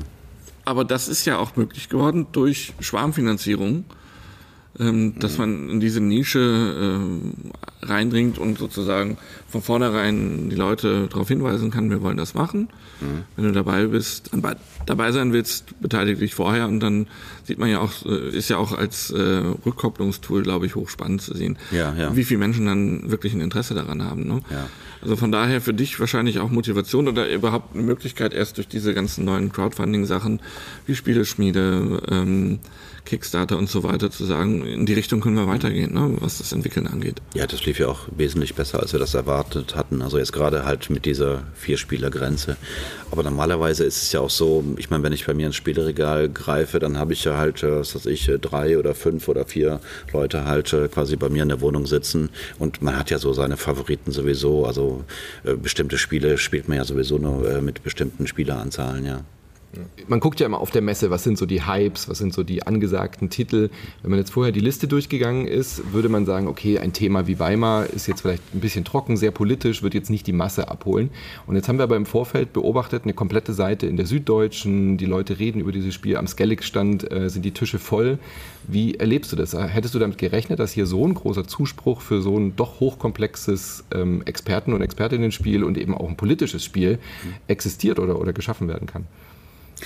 Ich hätte es mir natürlich gewünscht, aber natürlich, du, du, kannst es nicht voraussehen und ich glaube, ich hatte mit weniger gerechnet, aber äh, wie gesagt, äh, das, das, das, das freut dann natürlich, äh, also wenn du dich halt sieben Jahre damit beschäftigt hast äh, und dann kommt es halt zu so einem Ergebnis quasi äh, und vor allem auch so, wie das Spiel halt aussieht. Ne? Das mhm. ist ja, es hat ja quasi nur, nur ein Standsboard für die Siegpunkte und der Rest ist halt bedrucktes Holz. Das ist natürlich, äh, das in der Hand zu haben, mhm. ist natürlich dann auch, auch was Besonderes, ja. ja. Eine schlechte Nachricht für Auspöppel-Fans. Sieben Jahre Entwicklungszeit, so in, in der Schaffensperiode eines äh, Spieleautors ist das ja sicherlich auch ein Solitär, weil wenn du sagen würdest, okay, ich arbeite nur noch so, alle sieben, dann käme alle sieben Jahre ein Spiel und äh, immer nur Spiele mit so einer Tiefe ähm, ist sicherlich, glaube ich, auch nicht machbar. Mhm. Ähm, wie, wie handelst du das? Also ah, gibt's von dir auch noch das demnächst ein leichteres Würfelspiel mal wieder oder möchtest du schon in diese Nische gehen, dass du wirklich vor allen Dingen historische Themen machst, vor allen Dingen sehr gewichtige Spiele, ähm, Inhalt, auf den Inhalt bezogen? Äh, also ich werde weiterhin auch andere Spiele machen. Äh, ich werde weiterhin auch äh, Euros machen. Ich bin ja jetzt seit ein paar Monaten quasi Hauptberufler und natürlich könnte ich in keinster Weise davon leben, wenn ich jetzt nur noch Weimars ähm, quasi mache. Also von daher, aber ich habe auch in den sieben Jahren natürlich andere Spiele gemacht und so wird das auch bleiben. Ja. Ja. Magst du uns noch ein bisschen zu erzählen zu dem Schritt zum vollständigen Autor? Weil das gibt es ja immer noch nicht so viel mhm. in der Brettspielwelt tatsächlich. Bei mir ist das so ein bisschen ein Ding, ich wollte äh, unbedingt mal ein Sabbatical machen, mhm. äh, weil ich einfach mal so alle Ideen, die mir im Kopf rumschwirren und die ich quasi nie umsetzen konnte, einfach mal umsetzen wollte. Und da ist dann halt durch diverse Umstände ist dann halt wirklich daraus geworden, dass ich mich dann dazu entschlossen habe, einfach diesen Schritt zu gehen, weil ich nicht irgendwann mal 70 Jahre alt sein möchte und äh, mich selbst fragen möchte, warum hast du es nie mal versucht. Mhm. Es ist für mich im Moment so ein ergebnisoffener Prozess, weil ich auch mal gucken möchte, wie geht es mir dann nach einem Jahr oder nach, nach anderthalb, damit einfach, äh, wie, wie fühle ich mich damit. Äh, aber im Moment äh, mache ich das mit viel Freude und, und äh, werde das auch ein Weilchen so machen. Ja. ja, weil der Druck erhöht sich natürlich automatisch, dass man sich eben nicht mehr sieben Jahre Zeit nehmen kann. Also spürst du das schon, dass du sagst, okay, ich muss jetzt ich muss jetzt mehr liefern, mehr liefern, mehr liefern und äh, das macht ja vielleicht auch was mit der Qualität der Spiele, wenn man so von sich aus sagt, ich kann mir nicht mehr die komplette Zeit nehmen, die ich gern hätte, mhm. weil wenn man es nebenberuflich macht, ist das natürlich, äh, rechnet man sich das ja vielleicht auch ein bisschen schön, wie viel Zeit man in so ein Spiel steckt. Also im Moment mache ich mir natürlich selber Druck so ein bisschen, mhm. äh, weil ich da auch so jetzt äh, in diesen neuen Leben, äh, Lebensabschnitt reinfinden muss. Aber ich denke mal, also ich habe es nicht unvorbereitet mhm. getan, natürlich. Äh, äh, von daher ist jetzt werde ich morgen nicht hungern, ja. da sind wir aber froh. Also sammeln wir noch nicht. Ähm, vielleicht abschließend noch, gibt es äh, denn schon ein historisches Thema wieder, um nochmal an Weimar anzuknüpfen, wo du sagst, das findest du vielleicht auch als kürzeres, singuläres Ereignis, äh, als eine ganze Dekade ähm, in einem Land, so wie damals bei Watergate, was ja deutlich fokussierter war. Gibt es da schon das ein oder andere, wo du sagst, dazu würdest du gerne nochmal arbeiten, einfach weil dich das schon immer interessiert hat als Thema? Äh, es gibt ein Spiel, das ist schon fertig. Das äh, behandelt den ähm, israelisch-ägyptischen Konflikt äh, quasi seit dem israelischen Unabhängigkeitskrieg äh, bis zum Friedensschluss von Camp David. Mhm. Und da ist das Besondere, das ist ein kürzeres, ist auch nur zwei Spieler quasi.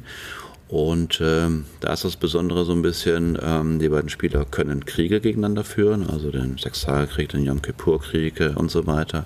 Sie können aber auch in irgendeinem Zeitpunkt, äh, können sie anfangen, Frieden miteinander zu schließen. Kannst du schon verraten, wann es erscheinen wird und bei welchem Verlag? Äh, Verlag sage ich mal vorsichtshalber noch nicht, äh, aber wahrscheinlich nächstes Jahr. Okay. Matthias, dann vielen Dank, dass du dir hier im Messertrubel für uns die Zeit genommen hast, ein bisschen Gerne. über Weimar zu reden. Weiterhin alles Gute und viel Spaß damit. Herzlichen Dank. Genau. Und wenn du auf der Messe mal wieder einen Ruhepol suchst, dann sag einfach, du möchtest mit uns reden. Ich nehme den Saal hier. Danke dir. Danke. So, vielen lieben Dank, Matthias. Äh, es hat richtig gut getan, finde ich, diese kurzen, ruhigen Ort äh, zu finden und mit Matthias äh, zu plaudern, kurz aus dem Messetrubel rauszugehen. Und ich finde, er hat auch wirklich äh, tolle und interessante Sachen gesagt. Ich bin sehr gespannt, dieses Spiel jetzt dann auch wirklich zu erleben, wenn ich äh, hier drei Leute finde, die mit mir die Weimarer Republik nachspielen. Werden wir auf jeden Fall wahrscheinlich nochmal drüber reden, nachdem wir es selber gespielt haben, denke ich. Da gehe ich auch schwer von aus, ja. Apropos ja, Spielen. genau, was Bist du endlich zum Spielen gekommen in Essen? Wenig tatsächlich, aber halt abends im Hotel dann immer noch mal so ein paar kleinere Runden, wobei ich dann auch immer tatsächlich selbst nach einem äh, acht Stunden Messetag immer noch Lust habe, dann auch die Klopper auszupacken. Also meine Kollegen und Kolleginnen von der Jury erklären mich ja immer noch für verrückt, dass ich letztes Jahr um halb eins nachts angefangen habe, mir die, Le die Regeln von Archinova aufzu äh, schaufeln, damit wir noch eine Runde spielen können. Haben wir dann tatsächlich auch gemacht. Wir haben es dann nicht durchgespielt, aber seitdem habe ich da eh äh, einen Ruf weg. Und dann habe ich gesagt, na okay, dann muss ich den Ruf natürlich aufrechterhalten und habe mir das schwerste Spiel, was dann an dem Abend da rumstand, geschnappt, nämlich Kutnahora, The City of Silver, was jetzt bei Heidelberg erschienen ist. Das hat mich die ganze Zeit schon angelacht, ein äh, durchaus komplexerer Titel, also nicht mal so ein einfaches Kartenspiel, sondern wirklich ein, naja, ein, ein Strategiespiel, also ein sehr interaktives äh, Strategiespiel. Das mag ich immer, wenn bei solchen Spielen eben die Leute jetzt nicht einfach nur alles so für sich machen. Und äh, der Faktor, der mich da besonders angesprochen hat beim äh, Spiel von den, ich kann die Namen leider nicht aussprechen von den Designern, äh, Andre Bistron, Petr Kaslava und Pavel Jarosch. Das können wir sie, gelten lassen, ja. Das glaube ich auch. Das klingt doch einigermaßen plausibel, oder? Ja. Genau, ist äh, bei Czech Games Edition erschienen, jetzt eben bei uns in der deutschen Version bei Heidelberg.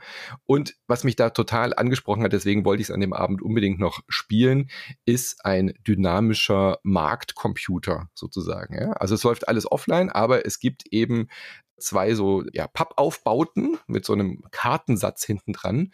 Und das ist wirklich clever mathematisch ausgerechnet. Wie man es von Czech Games kennt, ist immer so ein Gimmick dabei, so irgendwie. Ja? So irgendwas Ausgeklügeltes, wo sie sich gedacht haben, naja, man könnte ja so dynamische Marktpreise, also der Holzpreis, der Fleischpreis, der sinkt ja, wenn man das und das macht. Wie könnte man das denn ohne App lösen? Und dann haben sie sich wirklich was ausgedacht, was tatsächlich sehr, sehr gut funktioniert. Du hast dann drei so Schieber und du hast einen Kartensatz. Und auf dem Kartensatz sind eben so ähm, äh, Preise für Holz, Fleisch, Bier und so aufgedruckt.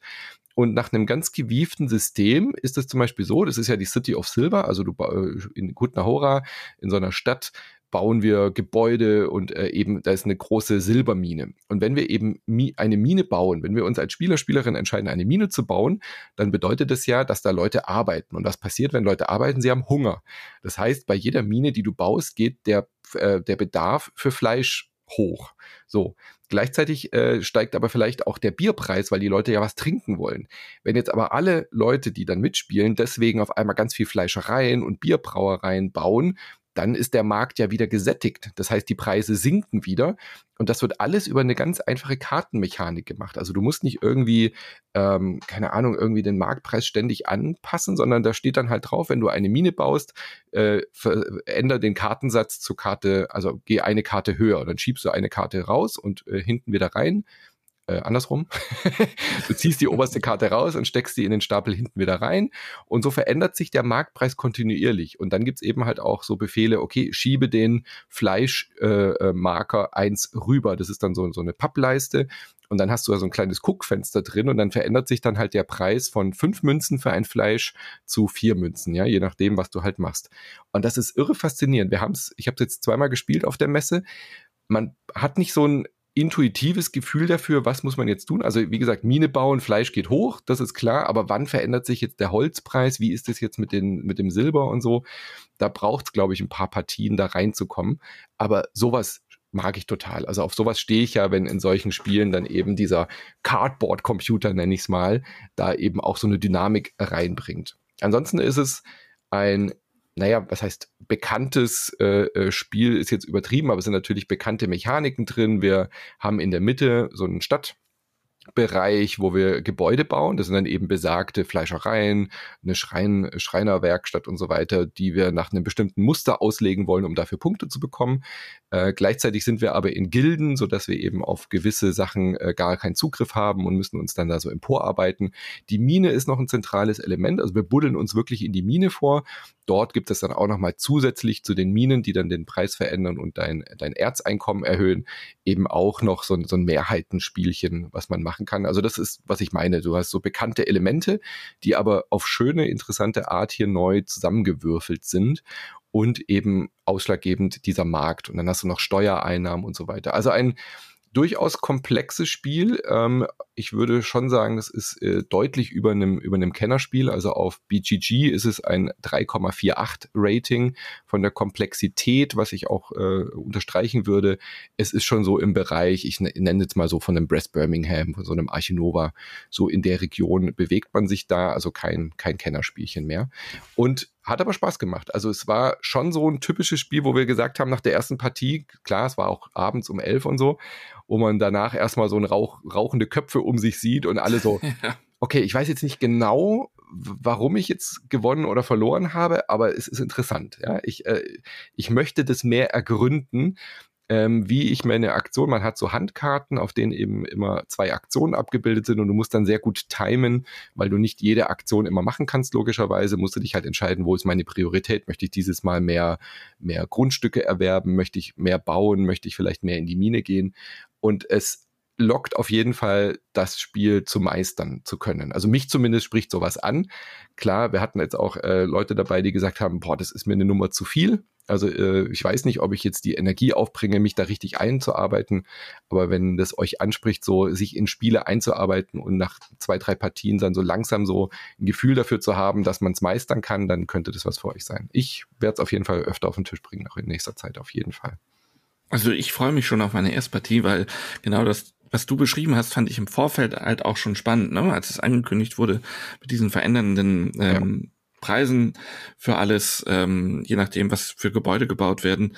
Das klingt sehr gut und ich finde, es sieht auch einfach schon so gut aus, dass es mich direkt anspricht und es hat ein ganz außergewöhnliches Design. Es ist der, der Spielplan ist sehr dunkel, sehr schwarz und es sieht in echt sehr viel schöner aus auf, als, als auf Fotos.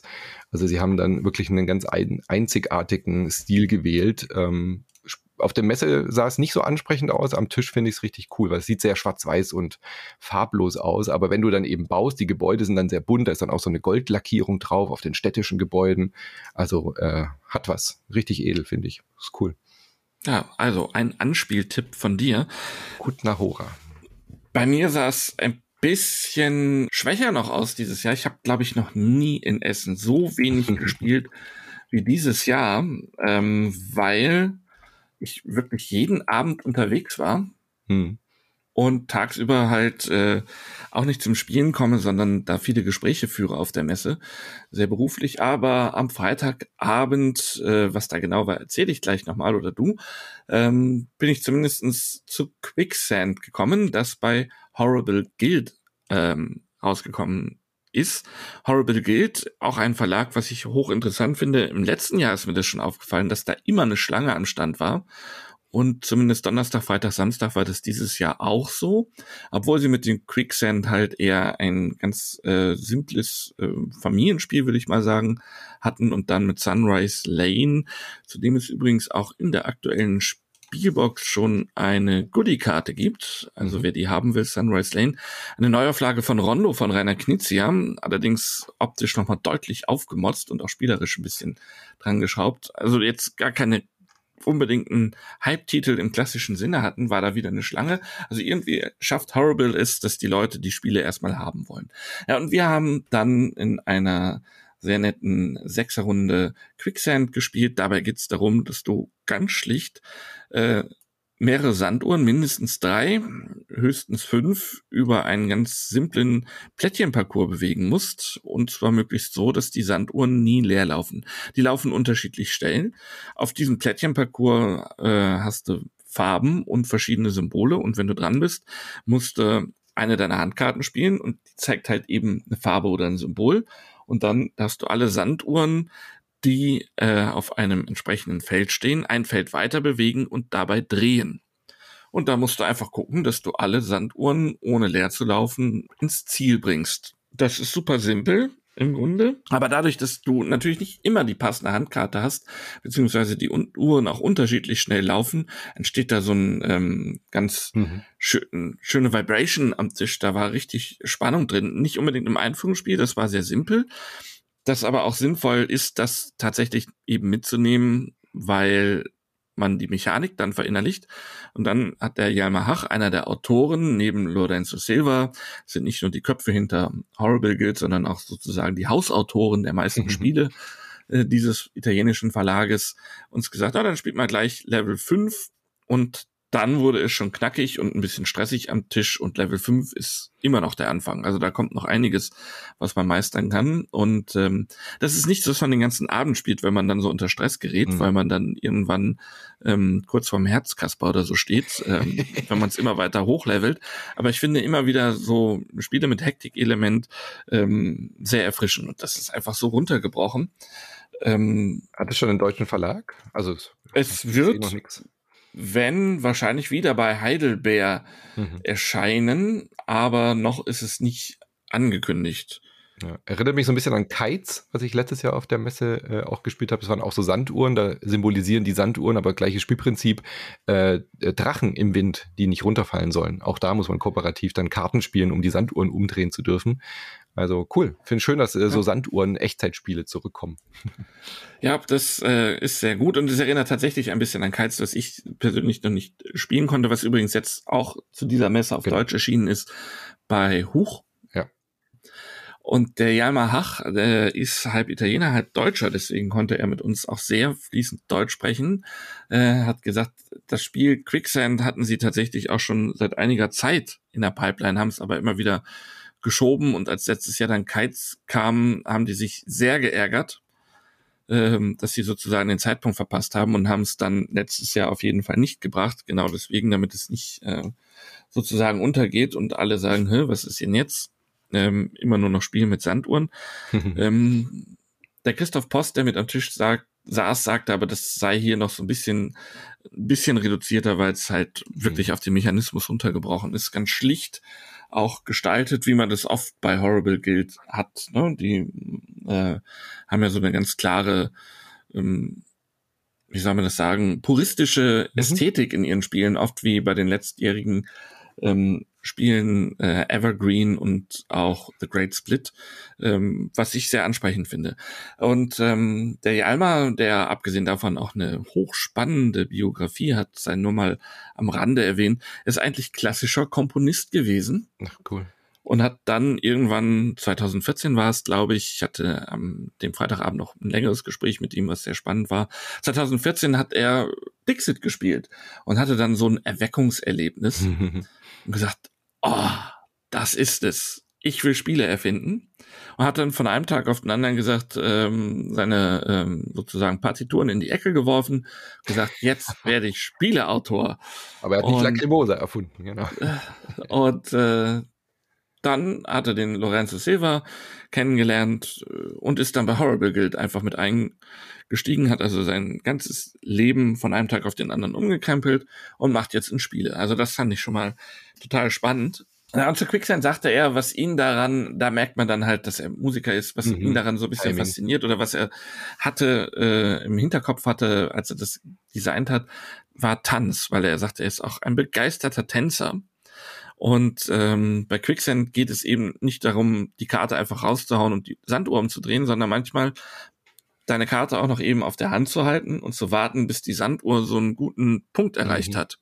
Dass du sie nicht zu früh wieder umdrehst und damit den Rest deiner Spielerunde massiv unter Stress setzt ähm, oder dich an die Wand spielst und dieses Verhältnis aus, jetzt musst du mal ganz schnell sein und jetzt wieder verzögern dieser Rhythmus, der dadurch entsteht. Er sagte, das hat für ihn einfach sehr was mit Tanz zu tun und ähm, er sprach da von Tango. Ähm, oder ich kenne es allerdings auch von Salsa, ne, dass du da immer so ein retardierendes Moment in den Bewegungen hast. Das hat er da tatsächlich, fand ich, sehr gut aufgegriffen. Ein kleines, kleines Spielchen, und wer Hektik-Spiele mag, sollte sich das gerne angucken, finde ich. Da macht man nichts falsch. Jetzt würde ich mir gerne, ich habe mir die ganze Zeit vorgestellt, wie der Musiker sein Metronom anschaut und denkt, oh, das könnte ich doch auch mal in einem Spiel verwenden, weißt du, statt Sanduhren, so lauter kleine Metronome, ist das Plural? Wahrscheinlich schon, und dann klack, klack, klack. Fände ich auch eine interessante, aber ist wahrscheinlich zu teuer in der Produktion. Na gut. Ja, obwohl äh, so diese, diese chinesischen Winkekatzen, die es gibt, ja, genau. äh, das ist ja quasi dieselbe Technik. Das lässt sich ja bestimmt für einen schmalen Euro irgendwo machen. Also ich gebe die Idee raus, wenn ihr Spiele erfindet. Und äh, über Kickstarter kriegst du da alles ja, äh, finanziert. Ne? Da genau. kannst du sogar richtige Qualitätsmetronome könntest du da reinsetzen. Sehr schön. In der Deluxe-Ausgabe für 800 Euro.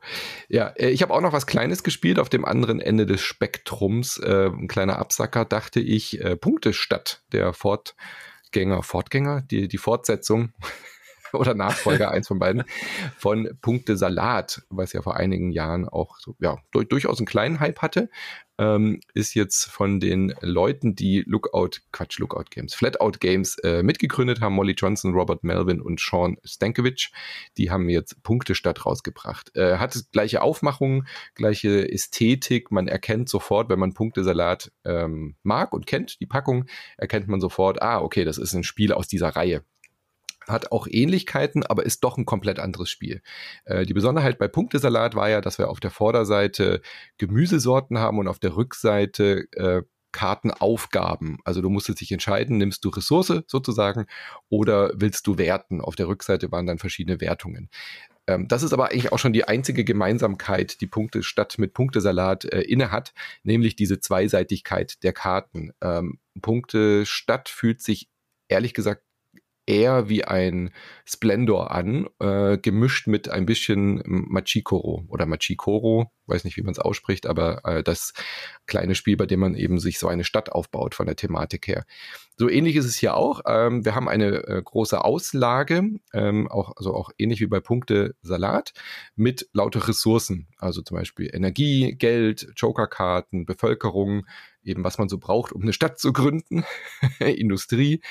Und man muss immer zwei Karten nehmen. Am Anfang nimmt man sich eben halt Ressourcen und immer wenn du eine Ressource von dieser Auslage nimmst, wird sie mit einer umgedrehten neuen Karte ähm, aufgefüllt und da sind dann städtische Gebäude zu sehen. Es kann dann von einem, was weiß ich, von einem Einkaufszentrum, äh, Wasserturm, äh, was weiß ich, Rathaus, äh, öffentliche Gebäude gibt's natürlich dann auch, aber eben halt auch Industriegebäude, die dann weiterhin dauerhafte Ressourcen produzieren. Das heißt, wenn du zum Beispiel eine Mine baust, kostet dann halt ganz normal, wie man es bei Kartenspielen kennt, einfach eine gewisse Anzahl von Ressourcen. Ähm, wenn du die dann nimmst, musst du diese Ressourcen abgeben und auch da musst du immer zwei Karten nehmen. Also du kannst auch zwei Gebäude bauen, aber wenn du sie nimmst, musst du sie bezahlen können. Aber dann nimmst du halt zum Beispiel ein Geld und ein, äh, eine Mine und dann kannst du die Ressourcen abgeben und hast dann wie bei Splendor eine dauerhafte Ressource, die du ausgeben kannst, aber die Karte bleibt liegen. Ja, man sammelt also dann nach und nach so zwei, drei, vier Karten, die dir halt dauerhaft eben deine Wirtschaft hochtreiben, indem sie, also Shops, die dir dann halt Geld geben. Und äh, Deswegen fühlt sich extrem an wie ein, äh, eine Variante von Splendor, weil man eben so sammelt, man sammelt Ressourcen, hat dauerhafte Ressourcen, die man dann ausgeben kann, um neue Gebäude zu machen. Und dadurch beschleunigt dieses Spiel sich so ein bisschen. Äh, die Karten sind auch so vorsortiert, dass sie eben stärker, teurer und eben auch mächtiger werden. Also das sind auch Doppelressourcenkarten oder eben bessere Gebäude. Und die öffentlichen Gebäude sind dann nochmal so ein kleiner Twist, dass du mit den öffentlichen Gebäuden kriegst du keine dauerhafte Ressource, sondern nimmst dir da dann die Endwertungskarten, so wie man sie ähm, aus Punkte Salat kennt. Die sind dann hier in Form von so Pappplättchen da, die man eben sich eins aussuchen darf, wenn man ein öffentliches Gebäude baut. Also ein netter, schöner Twist. Äh, ich würde sagen, wenn Punkte Salat eher so das Einsteigerspiel ist, ist Punkte Stadt dann so, naja, es ist schon noch ein Familienspiel, aber es geht so leicht in die ähm, gehobene Familienspiel, fast schon so ein bisschen Kennerspiel-Ecke, weil man schon auch ähm, dann ein bisschen komplexer denken muss. Man muss sehr viel mehr vorplanen als bei dem doch sehr intuitiven und lockerflockigen Punkte-Salat. Finde ich eine schöne Erweiterung dieser Serie, hat auf jeden Fall Spaß gemacht.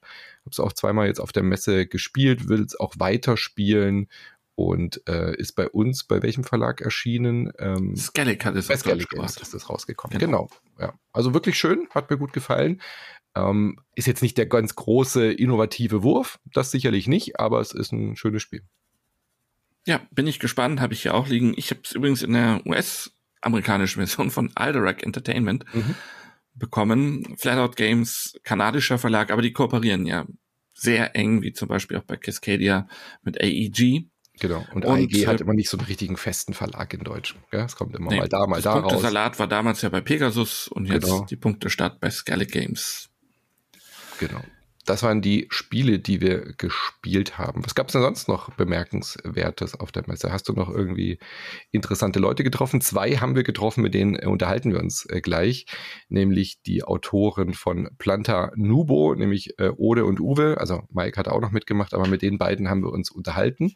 Das äh, hören wir uns jetzt an, oder? Oder hast du noch was einzuwerfen? Nö, ich würde sagen, schießen wir einfach mal los und hören, was die beiden zu Planta Nubo zu erzählen haben. Genau, viel Spaß damit.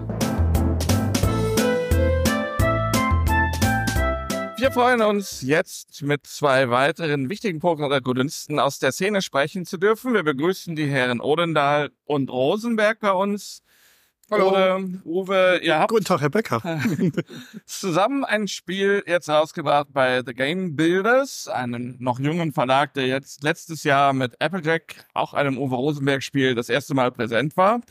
Jetzt allerdings schon eine Nummer größer als ein kleineres äh, oder mittelschweres Plättchen-Legespiel. Nubo. Vielleicht könnt ihr erstmal erzählen, dieses Spiel spielt in einer Solarpunk-Welt. Was darf man sich darunter überhaupt vorstellen? Ja, Solarpunk ist eine positive Öko-Utopie, die wir entwickelt haben. Und äh, ich bin da vor ein paar Jahren mal äh, drauf drüber gestolpert. Genau, da habe ich einen, äh, einen Thread gefunden und ich war total begeistert auf der einen Seite von, den, äh, von der Visualität von, diesem, von dieser Öko-Utopie, in der es ja darum geht, dass die Natur die, äh, die Erde sich wieder so ein bisschen zurückerobert äh, und in der alles sehr positiv dargestellt werden, in der es keine Ungerechtigkeiten gibt, in der es Gleichbehandlung gibt, in, ähm, und ja, genau, all solche Dinge, die mir persönlich auch wichtig sind. Und zusätzlich war halt dieses Visuelle, was, wo ich sofort gesagt habe, da müsste man eigentlich mal ein Spiel drüber machen. Und das war damals der Ausgangspunkt. Und dann kam äh, Lukas als Illustrator dazu, der noch so ein bisschen seine eigene Vorstellung davon hatte, wie so eine Welt aussehen könnte. Und dann haben wir das weiterentwickelt. Das haben wir schon gehört. Lukas Siegmann als Illustrator kam dazu. Wie kam Uwe denn dazu? Ich kam sogar vor Ode dazu. Also im Prinzip beginnt die, die Geschichte 2009 mit äh, von Toren von Do Young. Spiel, was ich erfunden habe, was sowohl Oda als auch Mike gerne gespielt haben und äh, Mike dazu inspiriert hat, daraus ein Würfelspiel zu machen. Und das hat er immer mehr aufgeplüstert, sodass ein großes Spiel dann wurde wir sind darüber ins Gespräch gekommen. Jo, und eigentlich wollte er es mir nur zeigen. ja, gut, ihr wisst, was dann passieren kann. also ich habe ihn dann gefragt, ob ich da irgendwie ihn begleiten kann. Ähm, und äh, dann hatte ich das Spiel ein halbes Jahr und habe da meine Agricola-Welt ein bisschen drüber gestülpt und äh, mich ein bisschen ausgetobt, wie man sich in den Szenen noch ausgetobt hat. Und dann, dann kam Oda dazu und dann hat er so mit den Worker Placement ein bisschen mehr gespielt. Damals war das ja so, Arbeiter einsetzen, das Feld gehört mir, am Ende der Runde wird es wieder freigeräumt. Aber das hat sich ja weiterentwickelt. Die Arbeiter sind mehrstufig äh, geworden. Oder war das so mit, mit den Feldern, wie die be be belegt werden. Ähm, und da war er dann der Mitautor und dann haben wir einen Verlag gesucht. Und irgendwann hat, hat einer von uns den, den, Finger gehoben. Ja, das war dann Ode. Dann hat er selber einen Verlag gegründet und äh, hat er als Autor äh, sein Spiel dann eben auch vorangetrieben. Das heißt, dieser Prozess war schon im Gange, bevor ähm, Applecheck dann auch und äh, euer Verlag entstanden ist. Genau, also die grundsätzliche Idee war, dass wir äh, mit, mit dem ersten Spiel, das dann damals noch Greenhouse hieß und so ein, ja, so ein Gewächshausthema hatte, nicht unähnlich vom Reikol zum Beispiel. Ähm, und da haben wir dann gedacht, hm, damit könnten wir dann groß rauskommen. Mhm. So, und dann haben wir mit Uwe gequatscht. Wir kennen uns ja schon sehr lange, wir sind befreundet. Und äh, die Idee von Uwe war dann, wir fangen einfach erstmal mit einem kleinen Spiel an, da steht dann auch mein Name drauf, was in der, vor allen Dingen, was ich jetzt gemerkt habe, ich, mir war das vorher auch nicht bewusst, ja, das hat einen wahnsinnig tollen Effekt für uns gehabt, dass wir uns eigentlich nicht darum kümmern müssen, dass alle Leute Bescheid wissen, dass wir jetzt ein Spiel gemacht haben. Mhm. Uh, Uwe ist mittlerweile vor allen Dingen in Deutschland auch so bekannt, dass die, äh, dass die Händler zu uns gekommen sind und gesagt haben, ach, ihr habt das neue Spiel von Uwe, wo können wir das dann bestellen? Mhm.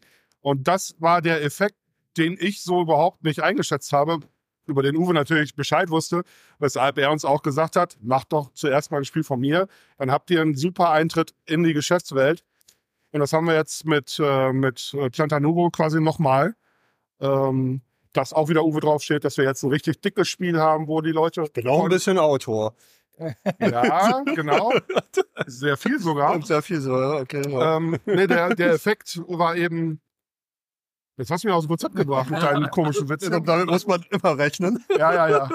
Also lange Rede, kurzer Sinn. Wir haben wieder ein Spiel. Vor allen Dingen in Essen ist es halt toll, so einen, so einen dicken Brummer zu haben. Es ist ein Expertinnenspiel äh, und das, das läuft hier einfach gut. Und genau, da stehen jetzt unsere beide Namen drauf. Ja, also das Ding ist, das wussten wir vor einem Jahr schon, dass wir mit Solarpunk mit dieser Art von Spielen, Worker Placement, was ein bisschen anders ist, oder war ja vor einem Jahr schon so weit, dass wir da in die vorderen Plätze der Aufmerksamkeit buhlen. Mir ist es immer wichtig, wenn man einen Verlag neu an den Start bringt, dass man auch Anfängerfehler, die man erstmal macht, dass man die mit einem Spiel aus der wenn ich eine zweite Reihe sage, dann mache ich mein eigenes Spiel schlecht. Ne? Aber, aber, Spiel, aber ja, genau, wenn, also für uns ist Plantano wie ich das ganz große Projekt und da ist meine Devise immer auf keinen Fall als allererstes. Und äh, deswegen haben wir es in Anführungsstrichen jetzt erst am Start. Ja. ja. Das sind so Sachen, da habe ich damals gedacht, so, hä, was, was, nein, wäre doch eine super Idee, sofort mit so einem Hammer. Aber ich meine, Uwe, der weiß halt, wo der Hase langläuft. Und in dem Fall war das dann dass wir ein richtig, richtig schönes Plättchenlegespiel von ihm bekommen haben, mit dem wir sehr glücklich sind. Ähm, und das war für uns ein guter Eintritt in die Branche. Aber da spricht ja deine Jahrzehnte Erfahrung auch einfach, wenn du schon solche Sachen antizipierst und sagst, okay, klar, bei dem neuen Spiel erstmal mit einer kleineren Variante. Aber du machst es ja auch sehr bewusst, nehme ich so wahr, dass du auch kleineren Verlagen damit so eine richtige Startrampe irgendwie lieferst. Ja, das Schöne mit kleinen Verlagen etwas gemeinsam anfangen, das ist das gemeinsame Baby. Und so arbeitet man die nächsten Jahre auch. Man ist ein Team. Und es wechselt auch nicht so auf Personal, das ist ein neuer Redakteur. Ach, wer, wer bist du denn? Ja, das, jetzt arbeiten wir halt zusammen. Sondern ähm, man wächst richtig zusammen. Und äh, das hat mir bei vielen anderen Verlagen gefallen und letztendlich ist es für mich auch Lebensqualität, dass du richtig schön dich als, als Team dann fühlst. Ja. Mit Freunden etwas zu machen, ist dann noch schöner. Ja. Nochmal zu diesem Solarpunk-Thema. Du äh, bist ja auch jemand, der dann immer sehr tief in die Recherche äh, dich sehr lange mit dem Thema beschäftigst. Wie war das Thema für dich? Was daran hat dich fasziniert und wie, was daran ist jetzt im Spiel davon? Erstmal war mein Job, Uwe, hast du was gegen das Thema? Okay. Also, es ist, also oh, das äh, Baby, das ist eine ganz klare ja. Sache. Ich bin da aber reingewachsen. Das könnte ich auch mal die Geschichte erzählen, dass ich wegen Solarpunk jetzt äh, klimamäßig unterwegs bin. Und naja, gut, bin ich unabhängig davon. Nee, also ich versuche im Spielen mit Klima mehr, äh, intensiver zu verbinden. Und wenn ich jetzt sage, deswegen ist Solarpunk jetzt auch unser Thema, wäre das verkaufsfördernd vielleicht aber nicht wahr. Ist einfach Zufall. Oder war es irgendwie, irgendwie wichtig, ich bin da reingewachsen und jetzt bin ich natürlich stolz, dass das Thema so ist, wie es ist, aber ich kann es nicht mir auf die Fahne schreiben. Wir haben letztens telefoniert und haben uns auch noch mal ein bisschen über das Thema ausgetauscht. und Uwe hat schon wieder ganz viele Ideen, wie man, wie man noch weitermachen kann. Es gibt ja, wir haben jetzt bei Plantanuro so ein bisschen grüne Energie, die durch Pflanzen produziert wird. Das ist eine Technologie, die gibt es schon, aber die ist von uns Menschen in der aktuellen technologischen Version noch nicht richtig nutzbar. Aber wir haben das weitergesponnen, dass das schon geht. Wie man das halt im Science Fiction so macht. Es gibt irgendeine Technologie, die funktioniert. Man weiß, dass sie funktionieren könnte, aber heute noch nicht. Man spinnt die Idee dann weiter, dass das tatsächlich schon funktioniert und da hat man eine schöne Geschichte. Und ja, jetzt äh, gibt es halt noch eine, die Uwe sagte schon direkt, oh, das nächste wäre vielleicht Windkraft. Und ich bin auch schon dabei, ein Spiel zu machen über eventuell über Wasserkraft. Je nachdem, wie das dann ähm, jetzt hier wie der Erfolg so ist, wie das Thema ankommt. Ich muss aber dazu sagen, die Rückmeldung, die wir hier auf der Messe bekommen, ist fantastisch. Also ich ahne, dass wir es aber nicht machen, weil ich glaube, dass wir das Solarpunk-Thema so besetzen und auch im Buchmarkt uns damit etablieren wollen, dass wir ein bisschen nachschieben wollen, um auch wirklich eine Marke zu setzen aber dieses Metagespräch führen wir nicht in der Öffentlichkeit, oder? oder? ja, ja, genau. Das hört euch keiner zu. ich, hab da, ich, hab, ich bin da transparent, was sowas angeht. Also die guten Ideen, die machen wir schon selber und ob da andere Leute eventuell auch was machen wollen. Ich meine, die Branche, meiner Ansicht nach ist die Branche groß genug. Wir befruchten uns gegenseitig für die guten Ideen. Wir helfen uns gegenseitig. Ja. Uwe ist derjenige, der auf mich zurück, der mich in die Branche mit reingeholt hat, indem er mich unter den Arm geklemmt hat und mir Sachen beigebracht hat. Und ich mache das jetzt genauso weiter mit Leuten, die auf mich zukommen. Hast ja gerade schon angesprochen, Buch. Es gibt das Buch zum Spiel begleitend, ja. um in die Welt einzuführen. Vielleicht könnt ihr noch mal kurz was sagen, wie das entstanden ist, weil das liegt genau. ja auch nicht auf der Hand, dass man nebenbei noch publiziert. Also wir wollen vertriebsmäßig so ein bisschen anderen Weg gehen, als das so der klassische äh, Spielervertrieb ist hier in Deutschland. Und wir haben uns mit einem Buchverlag zusammengetan, die unsere Spiele vertreiben. Und zwar über Buchhandelsvertriebsschienen. Und ähm, als wir denen von dem Thema erzählt haben, von Solarpunk, äh, und das ist so ein, so ein Ding, das poppt in die Popkultur gerade auf. Also es ist so ein Thema, wo du denkst, so, das könnte eventuell das nächste große Ding werden. Ähm, auf der einen Seite, weil es natürlich geil ist, aber auch, weil es gibt zum Beispiel auch einen Disney-Film, ähm, Strange World heißt der, ist auch ein Solarpunk-Film. Also das kommt so langsam an. Und dann haben die gesagt, diese Schiene wollen wir gerne mitgehen. Das ist eine, das ist eine Sache, die macht uns unglaublich viel Spaß. Wir machen auch noch ein Buch dazu. Und dann sind die losgezogen und haben 20 AutorInnen gewonnen für diese Anthologie. Und die haben innerhalb kürzester Zeit, haben die auf einmal Fragen gestellt. Wie sieht denn so eine Gesellschaft aus? Ähm, gibt es Hierarchien? In welcher Zeit spielt das? Alles so Sachen, die mich als Spieleautor, wo ich gedacht habe, so, hä, was wollt ihr denn? Ich mache Spiele. Lass mich in Ruhe. Nein. Und dann mussten wir uns halt hinsetzen und ein, wir haben so, so Guidelines geschrieben, so eine Welt, im Grunde erstmal wie AutorInnen, die auch brauchen, wie wenn man eine Geschichte schreibt, braucht man andere Sachen, als wenn man ein Spiel macht. Und da haben wir uns hingesetzt äh, mit Andy Bottlinger, ähm, hat dann auch das Lektorat für uns gemacht. Die, die Autorinnen haben die Geschichten an uns gepitcht. Wir haben die überprüft, dass sie auch in dieser Welt spielen, die wir festgezurrt haben. Und das, das ist alles rasend schnell gegangen. Äh, und das war ein unglaublich faszinierendes Projekt. Ja, und jetzt haben wir, waren wir in der Lage, gleichzeitig zum Spiel ein Buch, das wir auch Plantanubo genannt haben, rauszubringen. Und ähm, ja, wir schauen jetzt einfach mal, wie das angenommen wird. Erste Einschätzung von mir ist sehr, sehr positiv. Und wenn das jetzt funktioniert, dann würden wir auch gerne weitere Spiele und Bücher in diesem Kosmos machen. Wenn, wenn, du erlaubst, möchte ich dann noch was ergänzen. Das Lustige ist nämlich, dass gerade zum, zum diesem Termin hat mich der Chef von der Leipziger Klimabuchmesse begleitet. Und dem habe ich das Buch in die Hand gedrückt und er meinte, das ist genau das, was er braucht. Die Verbindung zwischen Freust du dich gerade? Ja. Hast du nicht mitbekommen gerade, ne? Ja, ja, nicht. Ja das war das Buch, wo ich dich gefragt habe, ob ich es verschenken darf. Ja, ähm, und jetzt immer gerne. alles klar, ja. Und äh, ihm liegt das ja auch, also ich habe gerade noch ein Gespräch geführt, wie wir die Klimabuchmesser hier auf die Messe bringen. Und das ist das, worüber wir für nächstes Jahr reden wollen. Und toll, toll, toll, dass es klappt. Im Moment kann man natürlich noch nichts sagen. Ich habe eben mit einem Buchhändler gesprochen, der verzweifelt von uns wissen wollte, wie er, die, äh, wie er da rankommt. Ähm, und ich habe dem ganz klar gesagt, ja, über deine ganz normalen Vertriebswege, so, da kommst du auch an unser Spiel. Und er sagte, er macht jetzt gerade eine Solarpunk-Ecke in seinem Buchladen auf. Ähm, und ich glaube, dass, also direkt daneben Cyberpunk gibt es dann auch Solarpunk. Ja, also ich habe das Gefühl, da ist irgendwie so ein Wespennest und wir haben reingestochen. Ihr seid aber ja auch mit dem Thema irgendwie Umweltthemen, Naturthemen, äh, umweltbewusstere Themen. Das ist ja auch was, was jetzt die Jahre auch zugenommen hat. Also jetzt hier auf dieser Messe, danach gibt es ja immer die Diskussion, was ist der Trend? Das wird sicherlich einer dieser, dieser Sachen sein, dass jetzt Spiele mit Ökobewusstsein, sag ich mal, auch auf den äh, Plan kommen. Sowohl von der Produktionsseite aus, als eben auch thematisch. Habt ihr das jetzt auch von der Produktionsseite aufgegriffen bei, bei dem Spiel, da irgendwie ökologischer zu produzieren? Also, oder? wie man Spiele macht, das lerne ich ja gerade erst. Und ich frage natürlich den äh, Produzenten dann auch Löcher im Bauch. Wie können wir das noch machen? Auf der anderen Seite, im Moment ist es eben noch so, dass die ganzen Sachen, die sich jahrelang etabliert haben, wie Plastikverwendung, zum Beispiel um so ein Spiel einzupacken, das sind alles Sachen, die kosten am wenigsten Geld. Weil das seit Jahren so gemacht wurde, das hat sich eingeschiffen. Wenn du danach fragst, was habt ihr denn für Alternativen? Alle teurer. Hm, junger Verlag, wie schaffen wir das denn am Markt zu kommen, ohne dass das ganze Ding dann äh, in die Hose geht? Und da muss man Kompromisse machen, aber wir werden natürlich in den Jahren, die jetzt kommen, uns immer weiter da umhören. Ich habe jetzt gehört, es gibt ein Spiel von einem tschechischen Verlag, das hast du mir erzählt, glaube ich, eine Rewood gibt es da jetzt. Ein, ein, ein ähm, Material, das kein Holz ist. Eine Mischung aus Plastik und Holzrecycling. Genau, mhm. was unglaublich ähm, ressourcenschonend ist. So, und da werde ich sicherlich, wenn wir das nächste Spiel anfragen, den auch Löcher im Bauch fragen, hört mal, habt ihr das auch? Wie kann man das machen? Damit das dann irgendwann genauso günstig ist, wie andere Sachen zu produzieren. Es ist jetzt schon günstiger. Ja, guck. Nur es ist noch nicht hundertprozentig umweltfreundlich. Also sie sagen selber, in zwei Jahren, äh, da, da, da wird es top sein. Also, genau. ähm, ja, das, das, das kommt, das Thema kommt auch, aber es kommt auch gerade auf.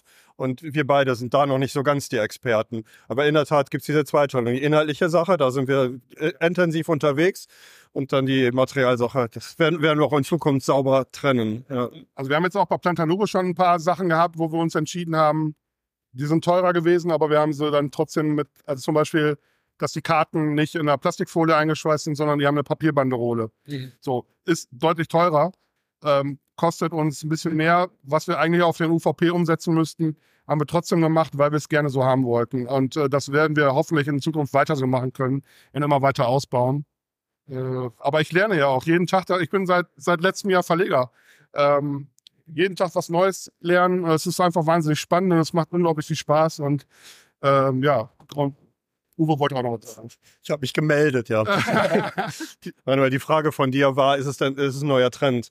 Das Wort Trend finde ich in unserer Branche sehr interessant, in Anführungsstrichen vorbelastet, weil es äh, seit jeher die Frage auf der Messe überhaupt ist. Ja. Und dass sich die äh, Autoritäten da in den 80er, 90er Jahren auch schon darüber gestritten haben. Tatsache ist ja, dass es früher noch viel mehr der Fall war. Einer hatte ein erfolgreiches Spiel und alle sind aufgehüpft. Mechanismen gab es nicht so viel. Das Thema war erfolgreich. Es war dann ganz oft, dass das Thema nachgeahmt wurde und so hat es so auf einmal ganz viele Wikinger-Spiele, auf einmal das. Das ist die Vergangenheit. Ne? Und das lag daran, diesen Erfolg wollen wir mitnehmen. Und fragst du uns, ist äh, das dann der Trend? Da sage ich natürlich hoffentlich nicht. Das hieße nämlich, dass es in ein, zwei Jahren schon wieder vorbei ist. Ich hoffe, dass es die Entwicklung ist. Ja, wenn man so geile Spiele macht wie wir, ist ja klar, dass die Leute das dann auch. also ich kann, das- ich kann das ja gar nicht verhindern. Ja, Nur um mal so ein bisschen großkotzig daherzuladen. Aber nur ein kleines bisschen.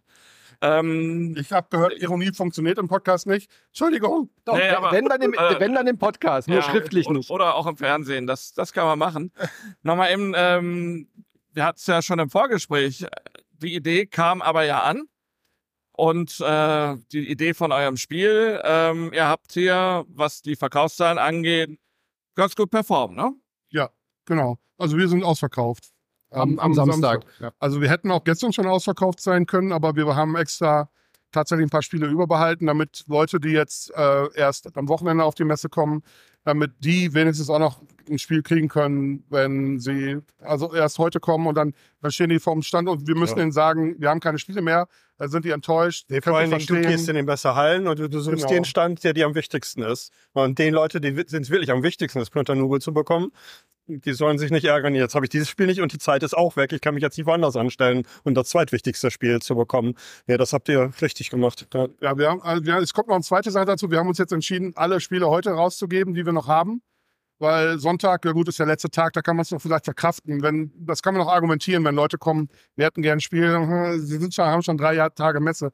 Aber auf der anderen Seite, wir sind ein kleiner Verlag, wir sind auch noch auf die Hilfe von Freunden äh, angewiesen und wir sind morgen ein bisschen unterbesetzt. Wäre gut, wenn wir morgen nicht mehr so viel Arbeit haben. Das werden wir nächstes Jahr auch anders organisieren müssen, aber wie ich ja eben schon sagte, wir lernen stündlich dazu gerade. Aber es ist ja auch unfassbar schwer zu kalkulieren. Wie viel nimmt Genau. man auf eine Messe mit? Wie viel, äh, wie groß ist die Resonanz? Wie, wie macht man sowas dann? Also ich meine, wenn Uwe Rosenberg draufsteht, weiß man schon, dass eine gewisse Grundabnahme äh, wahrscheinlich da sein wird. Aber Also das Interessante ist, man unterhält sich darüber und dann spricht man nochmal miteinander. Denn komischerweise in der letzten Woche ist, ändert sich die Einschätzung. Das über all die Jahre ist es immer wieder gewesen, dass die Zahl, die ich gesagt habe, die wir verkaufen, äh, ja, aber ich werde in ein paar Tagen nochmal was anderes sagen. dann guckst du nämlich die neuesten Podcasts an, merkst du, dass du bei Ra- Radio auf Platz 1 warst und dann äh, pflegst du das auch schon wieder ein. Das hat Effekte. Ne? Also und ähm, d- dann ist es allerdings auch so, dass ein Hersteller mehrere Verlage bedient. Der muss komischerweise überall auf einmal Spiele hinliefern. Und er sagt, ja, eigentlich würden wir ganz gerne alle beliefern. Und dann sagt er selber, so mehr als das können wir jetzt nicht mehr erreichen. Und ihr gehört ja wenigstens zu den Glücklichen, wo die Spiele da sind. Also viele Kollegen und Kolleginnen haben auch gesagt, dass die Container gar nicht angekommen sind. Das ist natürlich noch ungünstiger bei so einer Messe. Ja, wir haben Glück gehabt. Also wir waren auch, weil wir so wahnsinnig professionell sind, haben wir sämtliche Deadlines gerissen und trotzdem haben wir es geschafft, die Spiele auf. Also sind wir unserem, unserem Hersteller äh, sehr dankbar. Die haben uns hier am Mittwoch die Spiele selbst auf die Messe gebracht. Also besser konnten wir es nicht treffen. Warum habt ihr dem nur gesagt, dass Ironie im Podcast funktioniert? Der macht jetzt immer so weiter. Aber das, das war jetzt noch ernst, oder? Ja, wir sind ja, wir sind ja. Ja, nee, nee, okay. Ähm, wie sind denn die Resonanzen auf deine neuen Spiele jetzt, dass du dieses Umweltthema aufgreifst? Gibt es jetzt auch so äh, Oldschool-Rosenberg-Fans, die sagen, oh, jetzt fängt der auch an mit irgendwie Öko-Thema oder wird das, ist das völlig Ich habe eher den nur Eindruck, positives Feedback? Nein, ich habe den Eindruck, dass ein bisschen unabhängig voneinander äh, äh, beurteilt wird. Es geht um die Spieler und die wollen das Spiel spielen. Und da geht es um den, äh, die, das Umweltengagement. Und äh, was hast du dazu zu sagen? Und dann habe ich so, ja, ich habe auch tatsächlich so kleine Narrative, ne, dass ich so auf den Punkt gebracht habe, was mir erstmal wichtig ist. Und dann guck mal, welche Frage kommt und dann gehen wir tiefer ins Gespräch. Da redet man teilweise gar nicht mehr so über Spiele. Das Ding ist, dass ich gleichzeitig mit Schule was mache, dass äh, Spiele in Schulen gehen soll. Da bin ich für den Bereich, äh, Kinder sollen einfach mal Spaß am Spielen nur haben. Und äh, diese Inhalte, das machen andere. Äh, und dann manchmal rede, äh, rede ich mit dem einen und mit, mit dem anderen. Und das Lustige ist, das verbindet sich jetzt gerade. Also es gibt jetzt so ein Pro Projekt klimaneutrale Schulen. Ja, da habe ich beides. Und jetzt habe ich auch die, äh, den Namen von der Frau, die dafür verantwortlich ist. Das, die wird mich kennenlernen. Oder wie wichtig ist dir dieses, naja, mehr als nur das Thema zu vermitteln? Also hast du da auch den Anspruch bei diesen Spielen jetzt dann auch da, dass da im Kopf sich was tut bei den Leuten? Es ist aber ja kein Serious Game oder so. Es ist ja kein, Nein. kein Lernspiel. Genau. Nein, also ja, ich habe schon auch so ein bisschen den Anspruch, dass wir eine Welt darstellen, die ich als erstrebenswert betrachte oder ja, da kann man natürlich gerne auch mit mir drüber diskutieren, ob das tatsächlich so ist. Na, ich bin halt auch nur jemand, der eine Meinung hat und bin auch gerne bereit dazu zu lernen, aber in das, was wir da jetzt darstellen wollten, ist halt eine, eine Welt, in der Gleichberechtigung herrscht, in der äh, Inklusion herrscht, wo es, wo die Menschheit verstanden hat, wir müssen was für die Umwelt tun, etwas, was aktuell ich nicht wirklich spüre. Und es war auch tatsächlich absichtlich von uns so angedacht, dass wir ein positives Bild von Klimaproblemen darstellen. Weil im Moment sind Schlagzeilen überall, alles ist negativ, alle haben Angst. Ähm, es gibt kaum noch gute Nachrichten. Und das lähmt. Und die Idee ist nämlich auch, etwas zu zeigen, wo die Leute sagen, boah, das ist ja toll. Das kann ein Beispiel sein vielleicht. Ob das dann wirklich so ist, gute Frage. Lass uns drüber diskutieren, lass uns drüber reden. Aber wenn die Leute nicht anfangen, drüber zu diskutieren und drüber nachzudenken, dann funktioniert das nicht. Ob, also ich habe nicht den Anspruch darauf, Recht zu haben. Ja. Ähm, aber ich möchte einen Beitrag leisten, um einfach zu sagen, wir wollen uns nicht einfrieren lassen von negativen Nachrichten. Wir wollen gerne positiv darüber nachdenken. Wir wollen eine Diskussion anregen. Was mich noch mehr bewegt als das mit den Nachrichten, ist das, was es auslöst, nämlich dass die Fridays for Future Bewegung schwächer wird, dass ich wirklich spüre, dass die jungen Menschen, ja, ist mir doch egal, jetzt will ich ein bisschen Party machen, jetzt reizt es auch langsam. Und das haben wir ein paar Jahre engagiert, was hat sich getan? Lieber Erwachsene erzählt, äh, erklärt uns das mal. Und ähm, ich habe selber Kinder und äh, äh, ich sagte einfach nur, gut, ich kümmere mich drum. Ich, und ähm, das, wir haben da den, das gleiche Grundgefühl dafür. Also nur mal so ein schönes Beispiel. Ich bin seit 25 Jahren persönlicher Assistent von einem Rollstuhlfahrer, besonders von zwei sogar. Und äh, in unserem Spiel gibt es halt auch einen Rollstuhlfahrer. Mhm. Äh, und der ist der Hauptakteur einer der Geschichten aus der Anthologie. Und das sind, das sind oft Bilder, die werden gar nicht vermittelt. Und der Thorsten, das ist mein, mein äh, Freund, mit dem ich die Game das zusammen mache, der hat diese Geschichte geschrieben. Natürlich auch vor dem Hintergrund, dass er weiß, dass ich in einer Behindertenhilfe arbeite. Und solche Sachen müssen eben auch dargestellt werden. Und auf, das, das macht mir halt auch sehr stolz, dass wir in der Lage sind, jetzt Sachen zu kreieren und sowas zu vermitteln. Gibt es dagegen manchmal diese ein Thema? Ja, nee, also so Inklusion und Gleichberechtigung. Da gibt es ja immer wieder auch Leute, die sagen, oh, jetzt hört mir auf mit euren Messages und so. Es gibt, gibt Leute, also die, wir haben die Message ja eigentlich gar nicht äh, wirklich, also wir äh, gehen ja nicht mit erhobenem Zeigefinger dran. Vielleicht noch mal ein schönes Beispiel. Ich habe mir das wirklich vorher so überlegt. Unsere Arbeiter heißen Werkzeug. Und zwar, weil Arbeiter ein, ein männlicher Begriff ist. Und es gibt im Deutschen kein Äquivalent zu Worker. Also, was, was versuchst du? Du versuchst natürlich nicht, irgendwie ArbeiterInnen zu schreiben oder irgendwas. Deshalb haben wir Werkzeuge draus gemacht, weil Werkzeuge sind neutral. Also haben wir kein Worker Placement, wir haben ein Tool Placement oder ein Werkzeug Placement.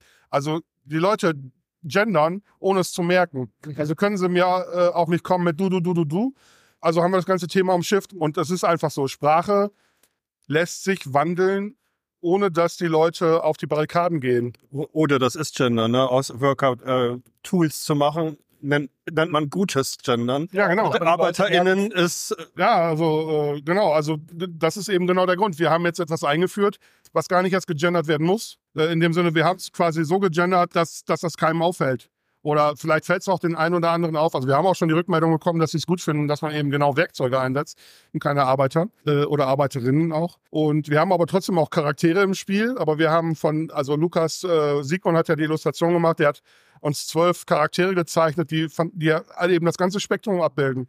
Rollstuhlfahrer, Menschen mit äh, anderer Hautfarbe, alles ist dabei, Männlein, Weiblein und auch äh, Androgyne. Und wir haben sogar zwei Roboter dabei.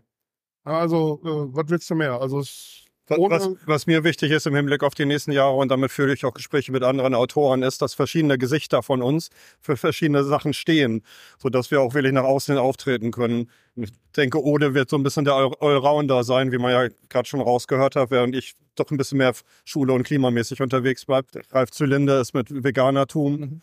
Und das, äh, wenn du dann fragst, äh, wie man angegriffen wird, dann müssen wir tatsächlich Disziplin für Disziplin das durchgehen und gucken, wie man da angegriffen wird und welche ähm, Narrative man, man da bemüht. Ich habe tatsächlich auf dieser Messe wegen Veganertum mit Ralf Zylinder eine Stunde diskutiert, äh, wie man im Detail sich anders ausdrückt, äh, um ich meine, wir können das ab, dass wir angegriffen werden. Aber eigentlich wollen wir uns ja so ausdrücken, dass, dass die Leute sich nicht so äh, gereizt fühlen, dass sie es tun. Die fühlen sich auch nicht gut dabei, wenn sie sowas raushauen.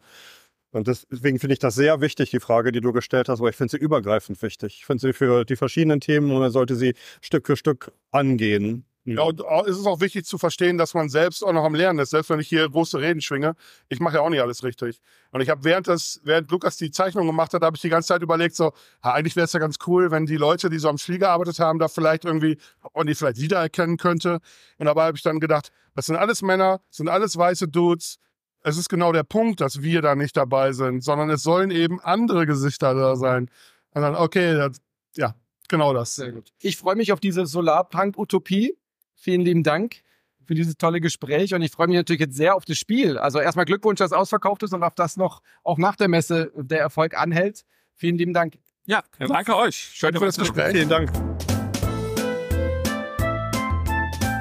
So, vielen, vielen lieben Dank an Ode und Uwe für dieses wirklich fantastische Gespräch. Wir haben uns auch noch äh, sehr lange weiter mit denen unterhalten, auch als das Mikro dann aus war. Tut mir leid, dass da die Aufnahme nicht ganz so schön ruhig war wie bei Matthias Kramer. Ich hoffe, es war für eure Ohren trotzdem einigermaßen angenehm und hörbar. Wir war, standen so mitten im Flur, Türen waren da.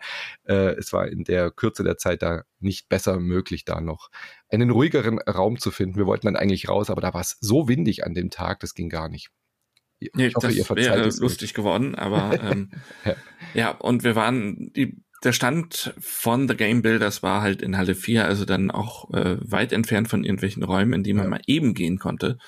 Ähm, das hätte uns Aber es war uns trotzdem wichtig, dieses Gespräch zu führen und ich glaube, das äh, hat auch entschädigt, das Gespräch. Ich finde, die haben sich da wirklich sehr, sehr viele Gedanken gemacht und ich bin so gespannt jetzt, äh, wie sich Planta Nubo anfühlt zu spielen. Ich habe es noch nicht gespielt, kommt jetzt die Tage an und äh, ich habe richtig Bock auf dieses Solarpunk-Universum und bin ja, bin wirklich gespannt, wie, wie das weiter ausgearbeitet wird, ob wir jetzt mehr von dieser, von diesem Genre ähm, äh, sehen werden. Ich bin mir relativ sicher, dass wir das tun werden. Das Genre finde ich auch total spannend und äh, es zeigt äh, ja auch eine andere Herangehensweise. Ne? Wir mhm. sind ja sonst als Spieler oft gewohnt, in Dystopien genau. zu spielen, wie zum Beispiel auch in Revive, dass die Welt zugrunde geht und alles ist am Boden und wir müssen irgendwie neu wieder etwas aufbauen während ja dieses Solarpunk eher eine Utopie ist, sprich eine, eine positiv gedachte Veränderung der Zukunft, wo wir einfach die Probleme ähm, so gelöst haben, dass wir alle damit gut leben können auch. Ne?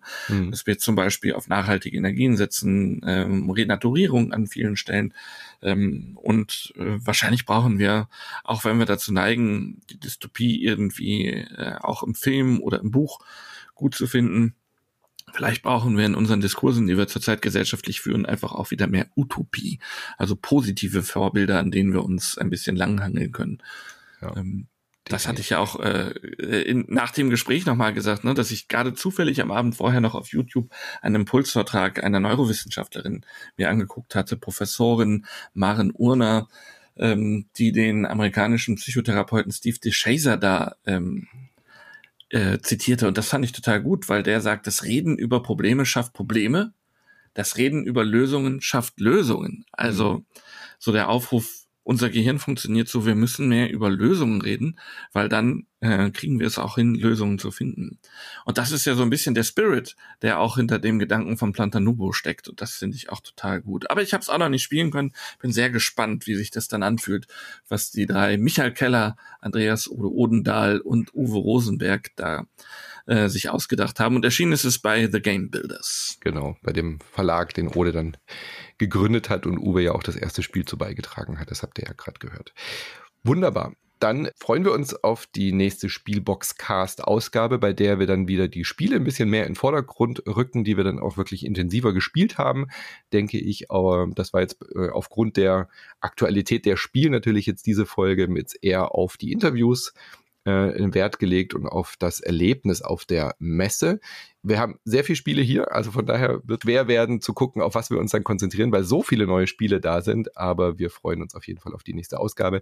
Natürlich auch wieder mit Interviews. Wir haben auch schon ein sehr interessantes Interview mit einem tollen Gast vorbereitet, was wir dann nächste Folge haben. Und äh, wir freuen uns, wenn ihr da wieder mit dabei seid. An der Stelle auch der Hinweis, äh, bewertet uns doch bitte gerne auf äh, iTunes, gibt's nicht mehr, aber auf Apple Podcast, auf Google Podcast, wo auch immer ihr uns hört. Wenn ihr dort ein Rating-System habt, dann gebt uns doch die verdiente 5-Sterne-Wertung, wenn ihr wollt, äh, wenn es euch gefällt. Das hilft uns auf jeden Fall sehr, in der Sichtbarkeit weiter nach oben zu schnellen. Gerne auch Kommentare hinterlassen und ihr könnt uns natürlich nach wie vor auch immer mailen und schreiben zu Feedback. Hören wir sehr gerne, freuen wir uns natürlich und der Podcast wird natürlich auch besser, wenn ihr uns sagt, was euch gefallen hat und was euch weniger gut gefallen hat. Genau. Also wer uns schreiben will, redaktion at spielbox.de ist da die Adresse. Dann geht's an Manu und mich und dann sehen wir oder lesen wir, was ihr so für Gedanken habt. Vielen Dank dafür schon mal, wenn ihr euch meldet. Dann bleibt mir nur noch zu sagen, habt eine gute Zeit, packt alle eure Messe Neuheiten mhm. schnell aus, bringt sie auf den Tisch und schwelgt im spielerischen Überfluss, im Schlaraffenland, in dem wir uns zurzeit befinden. Genau. Und in Anlehnung an einen anderen Spiele-Podcast gut auspöppelt. Tschüss. Bis dahin. Tschüss.